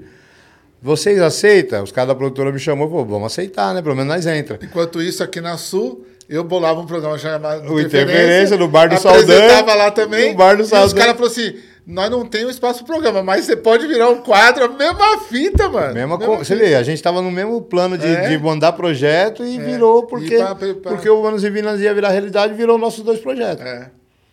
Aí, firmeza, eu virei apresentador de televisão, Ferrez. Como assim, mano? Um cara que até um ano atrás tava ganhando 100 reais por semana e pá. Quando eu. Quando eu- a produtora assinou com a TV Cultura e aí eles me contrataram, assim, para apresentar o quadro, eu ganhava só uma parte do dinheiro, né? Eu ganhava o que eles me repassavam. Já era o que eu ganhava vendendo alimento, tio. Eu reverti. Eu passei a ganhar o que eu ganhava vendendo alimento, mas para fazer um bagulho que eu tava curtindo. Sim. E aí, mano, foi assim que eu comecei no Manos e Minas. E aí, em 2008, começou o Manos e Minas. Em 2009, eu falei, mano, aquela ideia que eu tava tentando vender pros caras de fazer um filme, toda vez que eu falava do filme pros caras na produtora, os caras falavam, e o roteiro? E o dinheiro? Era o roteiro e o dinheiro que não tinha, mano. Só tinha o argumento na minha cabeça. Aí um dia ia ter uma reunião lá geral, era pra vir todo mundo, mano. Da Dona Conceição da limpeza até o Tony, que era o dono, era pra ir todo mundo na reunião. Eu falei, hoje, né? Agora eu já era mais. Já era apresentador do quadro na TV, já tinha mais moral. Eu falei, hoje eu vou falar do meu filme, mano, até o final. Os caras vão ter que pelo menos ouvir. Aí beleza, chegou no meio da reunião, cada um falou, cada um falou, chegou minha vez, falei, mano, é o seguinte, tô felizão aqui, fazendo uns bagulho com vocês. Só que eu tenho um projeto de fazer um filme na minha quebrada e toda vez que eu vou falar ninguém ouve. E eu queria falar, o cara, e o roteiro? Eu falei, ó, não tem roteiro nem dinheiro, mano, mas eu quero só contar a história do filme. O filme é assim, assado, eu comecei a contar. Aí um só saiu pro lado, o outro saiu pro outro, e todo mundo se esfriou a conversa. Aí o Tony chegou em mim e falou assim, Bozo, uma camerinha do tamanho dessa lata aqui. Ele falou, ó, ele tinha acabado de trazer essa câmera de Nova York, era uma câmera HD. E tinha pouca câmera HD naquele tempo, né? Ele falou, ó, eu, você e essa camerinha vamos fazer seu filme. Pode ver quem é os atores, pode fazer o o- ver os dias de filmagem, nós vai fazer o filme sem a produtora. Depois nós vemos um jeito de editar aqui e tal, mas só eu e você, um projeto particular nosso. Caramba. Porque a produtora não queria nada sem dinheiro. Firmeza. Caímos. Aí comecei a ver quem eram os atores, né, mano? Aí eu precisava decidir alguém que fosse MC de verdade, porque no filme ele em algum momento ter que rimar. E aí eu falei, pô, vou ter que chamar um MC, né, cara? Eu já conhecia, né? Nessa época eu já conhecia, porra, a cena do rap quase toda. Aí eu comecei a pensar os nomes. O Taíde era o primeiro nome porque o Taíde frequentava o prédio lá e É tal. isso, o cara que Mas aí o Taíde né, já estava envolvido em outros bagulhos, já tinha feito uns. Falei, puta, o Taíde é, é muito, né? Aí, mano, eu lembrei do Crioulo Doido, por quê? Primeiro que ele tinha rinha dos MCs, ele era um cara da rua, né, mano? Era um cara maloqueiro. E eu tinha visto o show dele no Palmeiras, que tinha tido a gravação de um DVD do 105 FM. E eu fui com os malucos lá do Itaim, do Tribunal MC, que era o primeiro show. E o segundo era do Criolo ou vice-versa, não lembro. Acho que o Criolo era o primeiro. Ele era tão novato que ele era a abertura. Primeiro e depois vinha o Tribunal. E aí tinha umas águas na frente do palco, assim, pro, pro músico durante o show pegar e beber. O Criolo já chegou dando bica nessas águas. Eu falei, mano, esse maluco é doido mesmo. E aí, quando eu lembrei dele, mano, eu tinha visto ele na Rap Brasil, que eu tava fazendo umas matérias lá também. E aí eu falei, mano, vou ligar pro Criolo doido, ele é o cara do filme. Só que, mano, quem imaginava que o Criolo ia ficar famosão, mano? Ninguém Ator, imaginava. cantor internacional. Ninguém imaginava. Ele tinha loja na galeria lá. Ninguém imaginava. Ele levava os CDs dele, DVDs, e a gente, vai, mano, compra 10 pra ajudar o cara, porque o cara tá na luta da porra. Ele falou, vou comprar 10 só pra me ajudar aí. nós comprava, e, as lojas pagava depois de 60 dias, né, mano? Sim. Nós pagava já à vista que falou, mano, eu já bato um rango ali. Era Era assim, isso, mano, já vendia. que era. Você é louco, mano. Aquele CDzinho primeiro dele lá, mano. Aí eu liguei pra ele, aquele, aquele CD era bom, né? O Ainda há Tempo. E aí, mano, liguei pro Criolo e falei, Criolo, é o seguinte, vou fazer um filme e eu queria te chamar pra ser o protagonista. Aí ele falou, por que eu? Aí eu expliquei, pô, porque você é um cara da rua e porque você é um MC de verdade, né? Vai ter que rimar no filme e tal. Aí ele falou, porra, mano, vamos? Tô dentro. E aí, mano, ele morava no Grajaú, o filme ia ser filmado no Itaim Paulista, mano, várias vezes ele não tinha dinheiro da condução, né, tio? Várias. Aí ele ia do Grajaú pro Bexiga, do Bexiga ele ia de carona com a produtora, gravava, voltava com os caras pro Bexiga pra voltar pro Os caras Grajaú. não acredita, né, mano? Cara, não acredita. Ninguém acredita, não. E aí, mano, eu tinha pedido, né, mano? Nós tinha, ia gravar numa favela que era só um corredor, né, mano? E naquele tempo, né, mano, pô, tinha um tráfico de droga pesado nessa favela aí. E aí a gente. Tipo, a ideia tinha que ser ali, né? Era um lugar. Tava tudo à mão porque eu precisava, né? E aí eu falei, pô, vou lá trocar ideia com os caras, mas eu já conhecia os caras, porque os caras eram de um time de futebol que. Da Varja lá, que eu, eu ia no jogo, eu conhecia os caras ali do Moio, né? E aí eu fui lá falar pros caras, mano, nós quer fazer um bagulho audiovisual aqui, na realidade um filme, ficção e tal. E a gente queria gravar aqui, né? Assim, não foi incomodar ninguém, se não for atrapalhar ninguém, né, mano? E aí o patrão, né, que hoje nem é mais vivo, que morreu de morte morrida, né?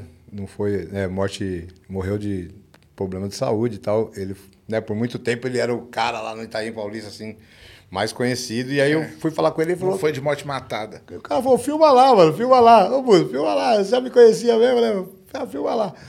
E aí, eu também já tinha um nominho, né? Por causa da TV Cultura e tal. Não, filma lá.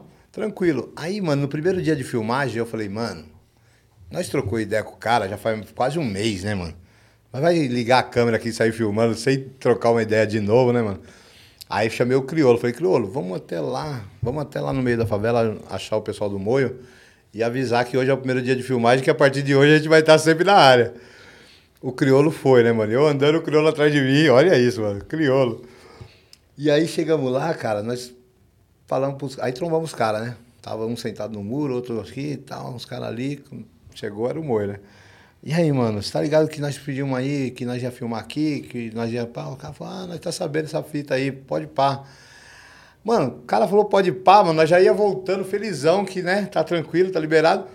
Aí alguém falou assim, o filme fala do quê? Mano, essa frase ecoou assim no meu ouvido, mano. Eu tive que voltar e contar do que o filme falava, né, mano? E aí eu tinha que contar que o cara tinha dois caminhos, ou o crime ou acreditar no sonho.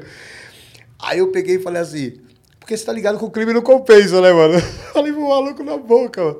Eu falei, não, então, porque o cara vai correr pelos dois lados e você tá ligado, né, mano? O crime não compensa, né, mano? Então o cara vai ter umas dificuldades, uns problemas.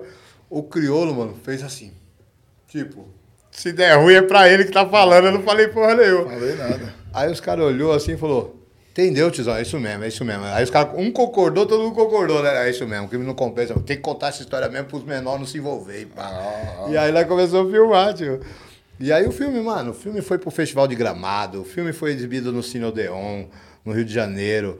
Mano, o filme abriu várias outras O portas. andou, o filme andou, mano. E aí depois veio o SPTV, né, mano? Eu já tava, já tava me sentindo benzão na TV Cultura, porque primeiro eu ganhava esse repasse de salário.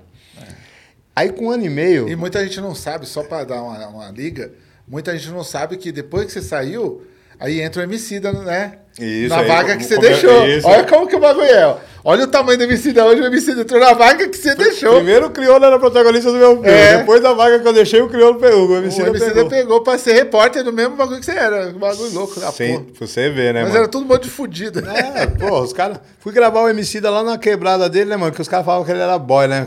Os caras tinham aquele negócio do Emicida, o Rashid, os caras ser é, universitário. Os É, caras falava viviam- que era um rap Porra, aí universitário. eu fui gravar lá na quebrada do onde o Emicida cresceu, mano. Puta lugar longe. Zona Norte não é tão grande, né? Então não é tão longe quanto o Capão Redondo e Itaim Paulista, mas longe. no- Passou a Zona Norte, lá no fundão tinha um bairro que chama Cachoeira. E aí, tio, puta de uma subida assim, né, mano? Aí eu falei, ó, aqui é a casa da minha mãe e tal. O MC, daqui é a casa da minha mãe. Essa casa a prefeitura derrubou e a gente reconstruiu. Depois, eu falei, caralho, mano, o cara teve uma casa derrubada pela prefeitura, os caras falam que o cara é boy, como É, assim? é boy. E aí a gente vai descobrindo a história real, né, mano? Que infelizmente na internet os caras falam o que quiser, né, mano? Os caras falam que eu virei boy, mano.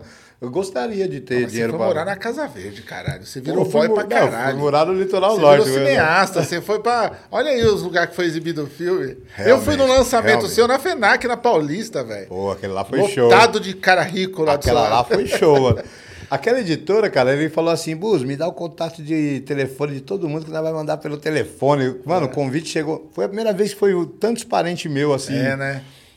Porque como eu dei o telefone de todo mundo que eles pediram, todo mundo foi convidado e as pessoas, assim, tá- Se criou sente uma comoção. né? cara. É, mano. E eu lembro da Luna Rabete, você deve saber, né, da Mulheres no Hip Hop. Ela tava na- no caixa comprando o livro, Professor MC, né, que era a cara É, do crioulo do livro, porque do era, crioulo. é a história antes do filme. Sim. Porque a editora me falou, Buzo, a gente queria lançar um livro que tivesse a ver com o filme Professor MC. Aí eu falei, ah, vamos usar o mesmo nome e vamos contar a história do antes do filme. Porque contar o que o filme já falava ia ser um roteiro, né, É, mano? Então eu falei, vamos contar o antes, como que ele chegou até aquele momento que começa o filme. E é, uma, é um romance de ficção, que é um dos livros que eu mais gosto. Não é um dos mais que mais vende. Quer dizer, esgotou, mas não é um dos que mais vende. Gostaria de relançar ele. Mas, mano, resumindo. Eu escrevi o livro depois, mas era a história do antes. E aí a gente foi lançar na FENAC. Aquele dia foi um dos dias mais gratificantes da minha vida, mano. Porque Nossa, eu cheguei. a livraria você tava tava mó felizão, mano. E aí é o seguinte, a Luna tava comprando o livro na, no caixa, né? E E eu uma tava... livraria bonita, vamos falar É, verdade. pô, a livraria top, né? Não, e aí, puta, maior orgulho de lançar ali na FENAC e tal, lotada. E eu já tava no SPTV, né, mano? Então tinha aquele burburinho, que era o cara da Globo e pá. E aí a Luna tava no caixa, o cara do caixa falou assim, mano, esse livro, falou pro outro caixa, né? Dois caixas assim. O cara falou, mano, esse livro tá vendendo muito mais do que o cara de ontem. Que devia ser um boy, né? Aí ela- ele pegou e falou, quem é esse cara? Aí o outro falou, ah, é um cara da Globo. Aí a Luna tava comprando o livro e falou assim, não, ele é um cara do hip hop, ele é um cara do Itaim Paulista, que por um acaso está na Globo. Corrigiu o cara, né? Depois ela me contou essa história. Um cara da Globo é foda, né? mano? Pô, é, mano, o cara da Globo. Parece que você tá ali só porque você é o cara da Globo. Mano. E o dia do, do, do final da Globo, mano? Eu lembro que você tava. Eu, eu acompanhava você direto. É. E eu tô vendo você falando, não, daqui a pouco vai ter uma reunião da Globo e tal. E eu tô, caralho, vai ter uma reunião. O cara vai. Será que o programa dele vai aumentar? será que não sei tinha- o quê? tinha até e aí você calou, tipo, uma semana, mano. E eu Cara, falei, o que, foi que assim, aconteceu? Foi nessa assim, quando reunião? eu entrei, é, a reunião era pra falar que o, que o quadro ia parar, porque no começo eles tinham falado que. Quando eu fui contratado, eu fui numa reunião para ser contratado, né? Fui para conversar sobre a possibilidade de eu ir para o SPTV, porque o Chico Pinheiro e a, Mona- e a Mariana Godoy, que apresentavam o SPTV, o Chico Pinheiro ia para o Rio de Janeiro apresentar o Bom Dia Brasil, a Mariana Godoy ia para a Globo News e o César Tralli ia assumir o SPTV. Então eu tinha que entrar junto com o César Tralli, na, na inauguração do programa novo dele, como especialista em cultura da periferia. Firmeza. Aí, quando eu fui lá na reunião para ser contratado, aí os caras falaram assim: eu falei, puta, deve ser um programa de entretenimento, vai durar seis meses, eu vou ser mandado embora e vou, vou ficar na mão, né, mano? E quando eu fui contratado pela TV Cultura, um ano e meio depois, eu fui contratado direto pela TV Cultura. Então eu já estava ganhando mais do que eu ganhava no começo. Sim. Porque quando a TV Cultura me chamou, eu falei, ó, mano, o quadro nasceu na produtora, vê se eles me liberam, se eles me liberar, eu venho. E aí ou o quadro parava, ou eles me contratavam. E aí eu passei a ganhar mais do que o dobro. Então eu já estava ganhando bem. Quando a Globo me chamou, aí os caras me chamou e falou assim, ó, o programa vai durar. Eu falei, quis saber as garantias, né? Como que é? É um contrato? Não, é um contrato. Vai durar um ano, renovável automaticamente por mais um. E se for muito sucesso, você fica três anos. Então, assim, Nossa. eu fiquei o prazo máximo que me foi prometido. Então, eu não tenho nada a reclamar da SPTV, certo? Mas o que aconteceu? O barato era tanto sucesso, mano. Era sucesso na, na quebrada, porque as pessoas se sentiam representadas. Claro. Era sucesso fora da quebrada, porque ninguém imaginava que tinha tanta coisa bacana na quebrada. Então, quando eu ia fora da quebrada, os caras falavam, mano, que da hora que você mostra aqueles baratos, que da hora os projetos. Então, assim, eu achei que os caras iam passar esse bagulho de três anos. Mas na Globo, um quadro dura no máximo três anos. E eu fiquei o máximo. Aí quando eu cheguei, cara, achando que poderia ser um bagulho, sei lá, crescer para um outro lado, ou ir para um telejornal, tipo um jornal hoje, que é nacional, e poder fazer matéria em outro estado, porque eu vendi esse peixe lá, tá ligado? Vendi vários peixes lá que não deu certo. Tipo, tentei entrar no Globo Esporte, porque eu mostrava umas varjas, ofereci pro Thiago Live, Thiago Live ramelou, tá ligado? Porque não botou fé, mas, porra, o quadro, quando nós mostrava a Vargas, era o maior sucesso. Então, se, se eu arrastasse pro, pro Globo Esporte, eu ia ter dois quadros e ia ganhar dois, Tá ligado? Duas vezes. Ele não abraçou. Então teve vários projetos que eu tentei. E aí, quando eu fui nessa reunião, realmente eu achei que fosse alguma coisa. Ou, ou me comunicar que não ia parar com três anos. E aí o cara veio secão e falou, ó, mano, tal, como é que você tá? Você tá estruturado? Porque o quadro vai parar, né? Deu tempo. Eu falei, vai parar mesmo? Vai parar. Aí, mano, tipo, foi um choque, mas ao mesmo tempo eu me senti, tipo, eu tinha cumprido a minha missão. Sim. Tá ligado? E querendo ou não, cara, assim, os, os três anos que eu trabalhei na TV Cultura e os três anos que eu trabalhei na SPTV foi quando eu estruturei minha vida. Assim, eu não fiquei rico, não sou rico até hoje, mas eu comprei minha casa, comprei um carro, paguei. Eu tinha um carro pago, eu tinha uma casa minha. Então, assim, se eu não tivesse trabalhado na TV, Fez, juro, eu acho que eu estaria morando na mesma casa do Itaí Paulista até hoje, porque uma hora o dinheiro ia acabar e eu não ia ter como pagar o aluguel da Casa Verde. Então eu ia voltar para onde? Para quebrada. Eu não voltei porque eu, tinha, eu conquistei um patrimônio. O terreno que eu comprei por 70 mil, hoje, um terreno que na época eu paguei 70 mil, hoje vale 400 mil. Então, assim, eu, criei, eu construí uma casa que hoje é um patrimônio. Então, mano, minha casinha tá lá. Tá ligado? fazendo a eu, sua, né? eu achei que era uma casa de veraneio. Se eu continuasse na TV, eu ia ter uma casa de veraneio. Ia tentar conquistar uma casa em São Paulo e ter. Mas aí, quando o quadro acabou, minha renda diminuiu. Eu tive que voltar para uma realidade, enxugar algumas despesas. Aí chegou uma hora, mano, eu fiquei, tipo, quase um ano morando, pagando aluguel na Casa Verde e esperando pintar uma nova oportunidade. Porque eu achei que quando eu saísse do SPTV, alguma outra emissora ia querer abraçar o quadro. Porque é impossível, mano. O bagulho era muito sucesso, tá ligado? Então eu falei, pô, daqui a pouco uma outra emissora me chama e tal, que eu, eu quase voltei pra TV Cultura. Foi, foi problema de ser ano de eleição e a cultura tava, a TV Cultura tava meio escateada e tal, e eu quase voltei, mas não deu certo. E aí não pintou nada. E aí, quando o meu dinheiro da poupança começou a gastar pagando aluguel, eu falei, mano, vou acabar com meu dinheiro pagando aluguel, não. Vou embora pra praia, que eu tenho uma casa, e vou levar o restinho do dinheiro que eu ainda tenho. E aí eu mudei pro litoral, norte, a 500 metros de uma praia super badalada, a praia de Camborizinho. E, cara, nunca me arrependi dessa escolha, dessa, dessa mudança, porque a qualidade de vida é muito maior, tudo é muito melhor. Então, assim, no sentido de viver. Você acordar e respirar um ar puro. É. Ah, mano, tá mó calor, eu vou ali na praia e já volto, porque eu trabalho em casa mesmo. Muito melhor, muito Pô, então, coisa. Só que é aquilo, né, mano? Você é da quebrada, você vai acabar conhecendo a quebrada de lá também. então, não assim, tem. eu lancei o sarau lá, o sarau é mensal no Bexiga até hoje. Né? Hoje o sarau no Bexiga é toda terceira, quinta de cada mês, no bar Sol e Sombra, numa travessa da Brigadeiro. E lá na praia é toda última terça-feira do mês, no bar da praia, que é pé na areia, em Boiçucanga. Então eu levei o sarau pra lá e realizei meu segundo filme. Já fazia praticamente oito anos que eu tinha lançado o Profissão MC. Tentei arrumar dinheiro para fazer um segundo filme.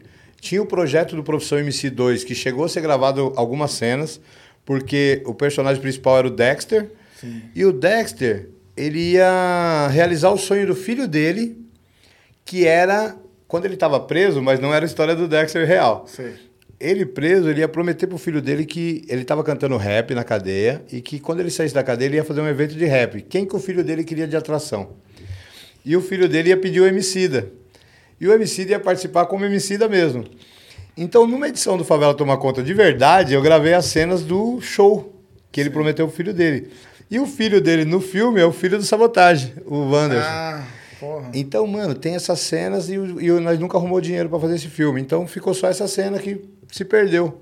Até, até deve estar lá na produtora se a gente procurar, mas tem o show, o Dexter não usa o nome de Dexter, que aí já é o nome do personagem, Leon.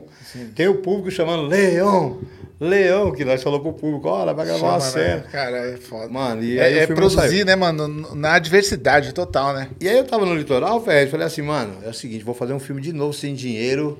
E comecei a chamar alguns parceiros, né, mano? Chamei um daqui, chamei um dali, o pessoal que tinha trabalhado comigo nas TV e tal.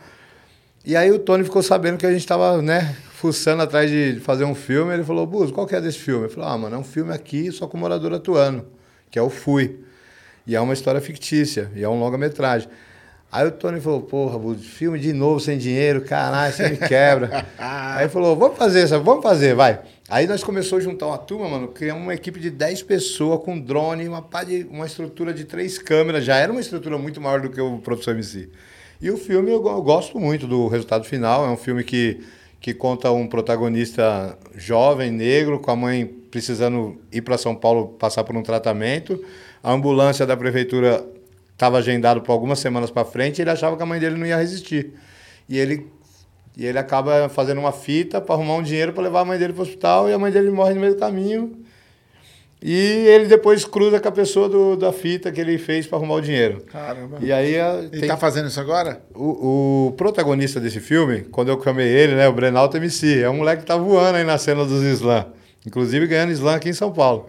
O Brenalta, mano, é um jovem que aí eu cheguei nele, botei mó marra, né, mano? Cheguei nele e falei, ó, mano, queria te chamar pra ser protagonista do meu filme, mas o primeiro protagonista do meu filme é o Criolo. Então, o primeiro filme meu é o. Criolo, ó, ó a resposta. E ele mandou bem, é um cara talentoso, é um MC. Então vai poeta. sair esse filme. Não, esse filme tá, é, foi lançado em 2018. Ah, foi lançado. Foi lançado, foi feito um lançamento oficial na Olido. É, como em São Sebastião não existe uma sala de cinema na cidade, nem comercial, nem nada, nem sem só tem o Cinema na Kombi, que é um projeto maravilhoso do Luiz Paiva, que é um projeto social, leva o cinema para as quebradas. Inclusive a gente exibiu, fui várias vezes com o Cinema na Kombi em várias quebradas. Só tem esse cinema, que é o Cinema na Kombi. Não tem uma sala de cinema nem pública, nem. Tem o Teatro Municipal do Centro, que também tem. dá para fazer projeção, mas na época que eu lancei o filme estava em reforma.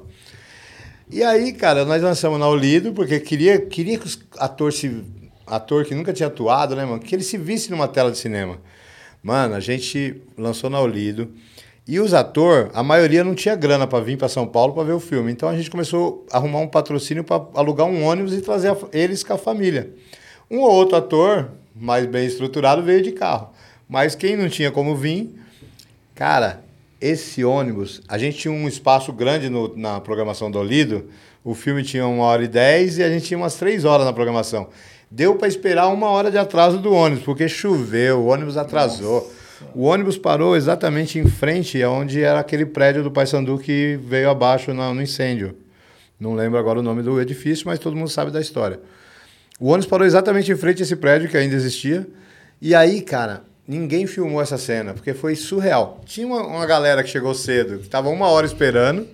E aí nós vimos o Lago do Paissandu, cara. 45 pessoas cruzando o Lago do Paissandu, Nossa, que louco, mano. chegando para uma sessão de cinema. E aí já entrou todo mundo paulido, lotado, lançamos. E lá em São Sebastião, o primeiro lançamento foi no, no ginásio de uma escola particular que deu a projeção para nós, botou um telão. E a gente lançou para 350 pessoas a primeira exibição. Bastante, mano? 350. O a filme é um figurinha nós. O filme é um sucesso, cara. Caralho, que bom. Ó, a gente tem uma figurinha do Grau Underline Arts. Ó. Grau Arts, aí sigam ele no Instagram. Olha que bonitinho, o Pô, buzo, é o um- bebezinho. É um buzo, um buzo jovial, né? Você viu? Ó. Bebezinho, pequenininho. Esse mês eu completo 50 anos. Essa foto ó.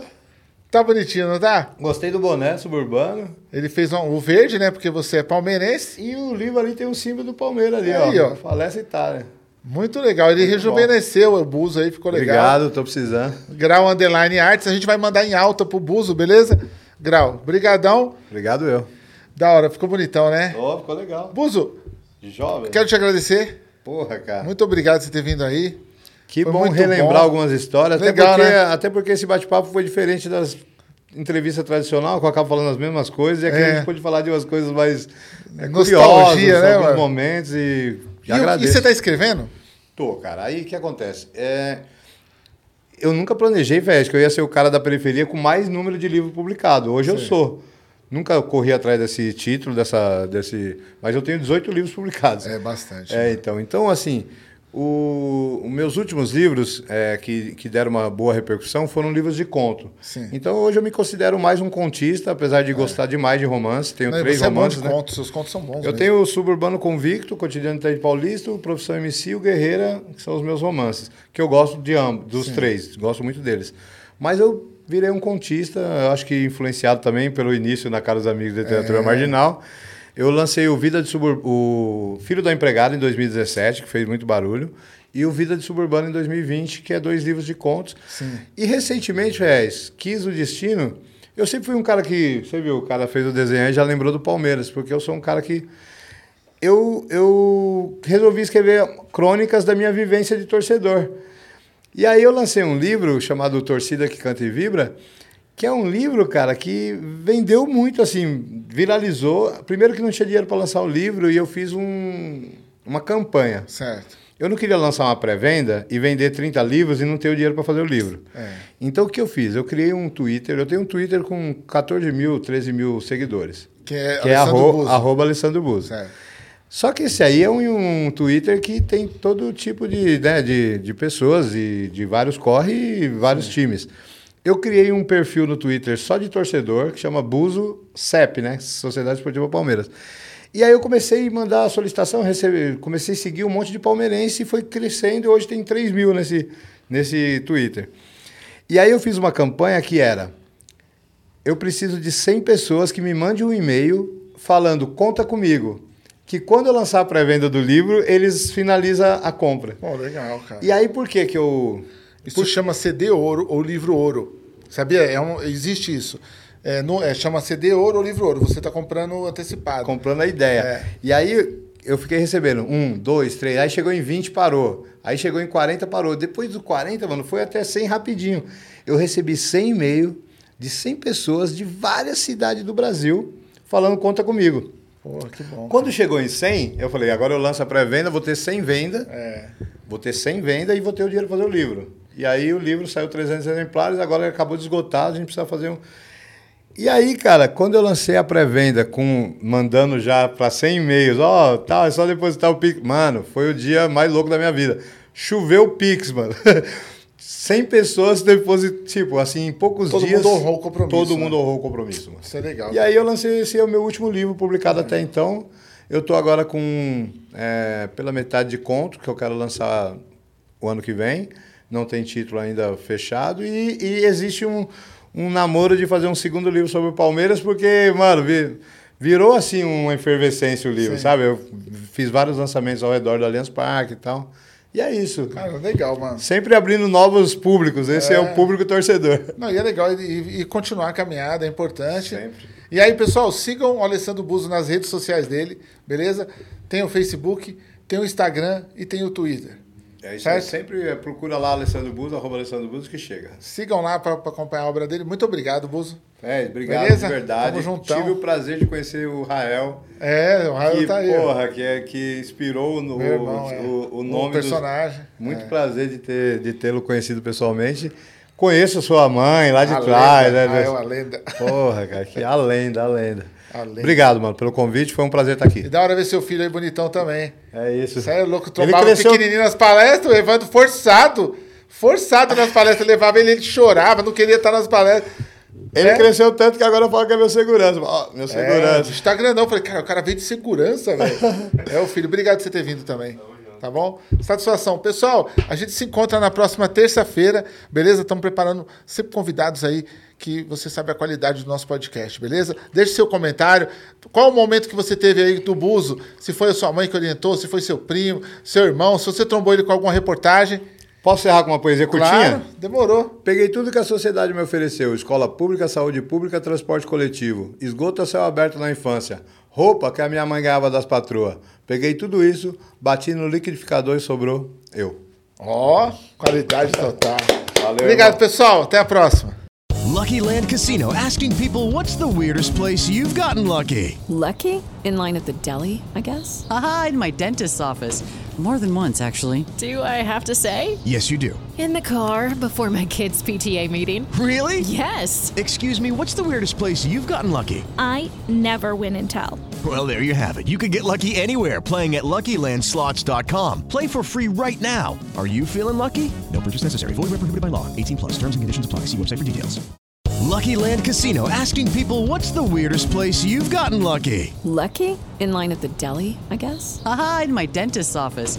More than once, actually. Do I have to say? Yes, you do. In the car before my kids' PTA meeting. Really? Yes. Excuse me, what's the weirdest place you've gotten lucky? I never win and tell. Well, there you have it. You can get lucky anywhere playing at LuckyLandSlots.com. Play for free right now. Are you feeling lucky? No purchase necessary. Void where prohibited by law. 18 plus. Terms and conditions apply. See website for details.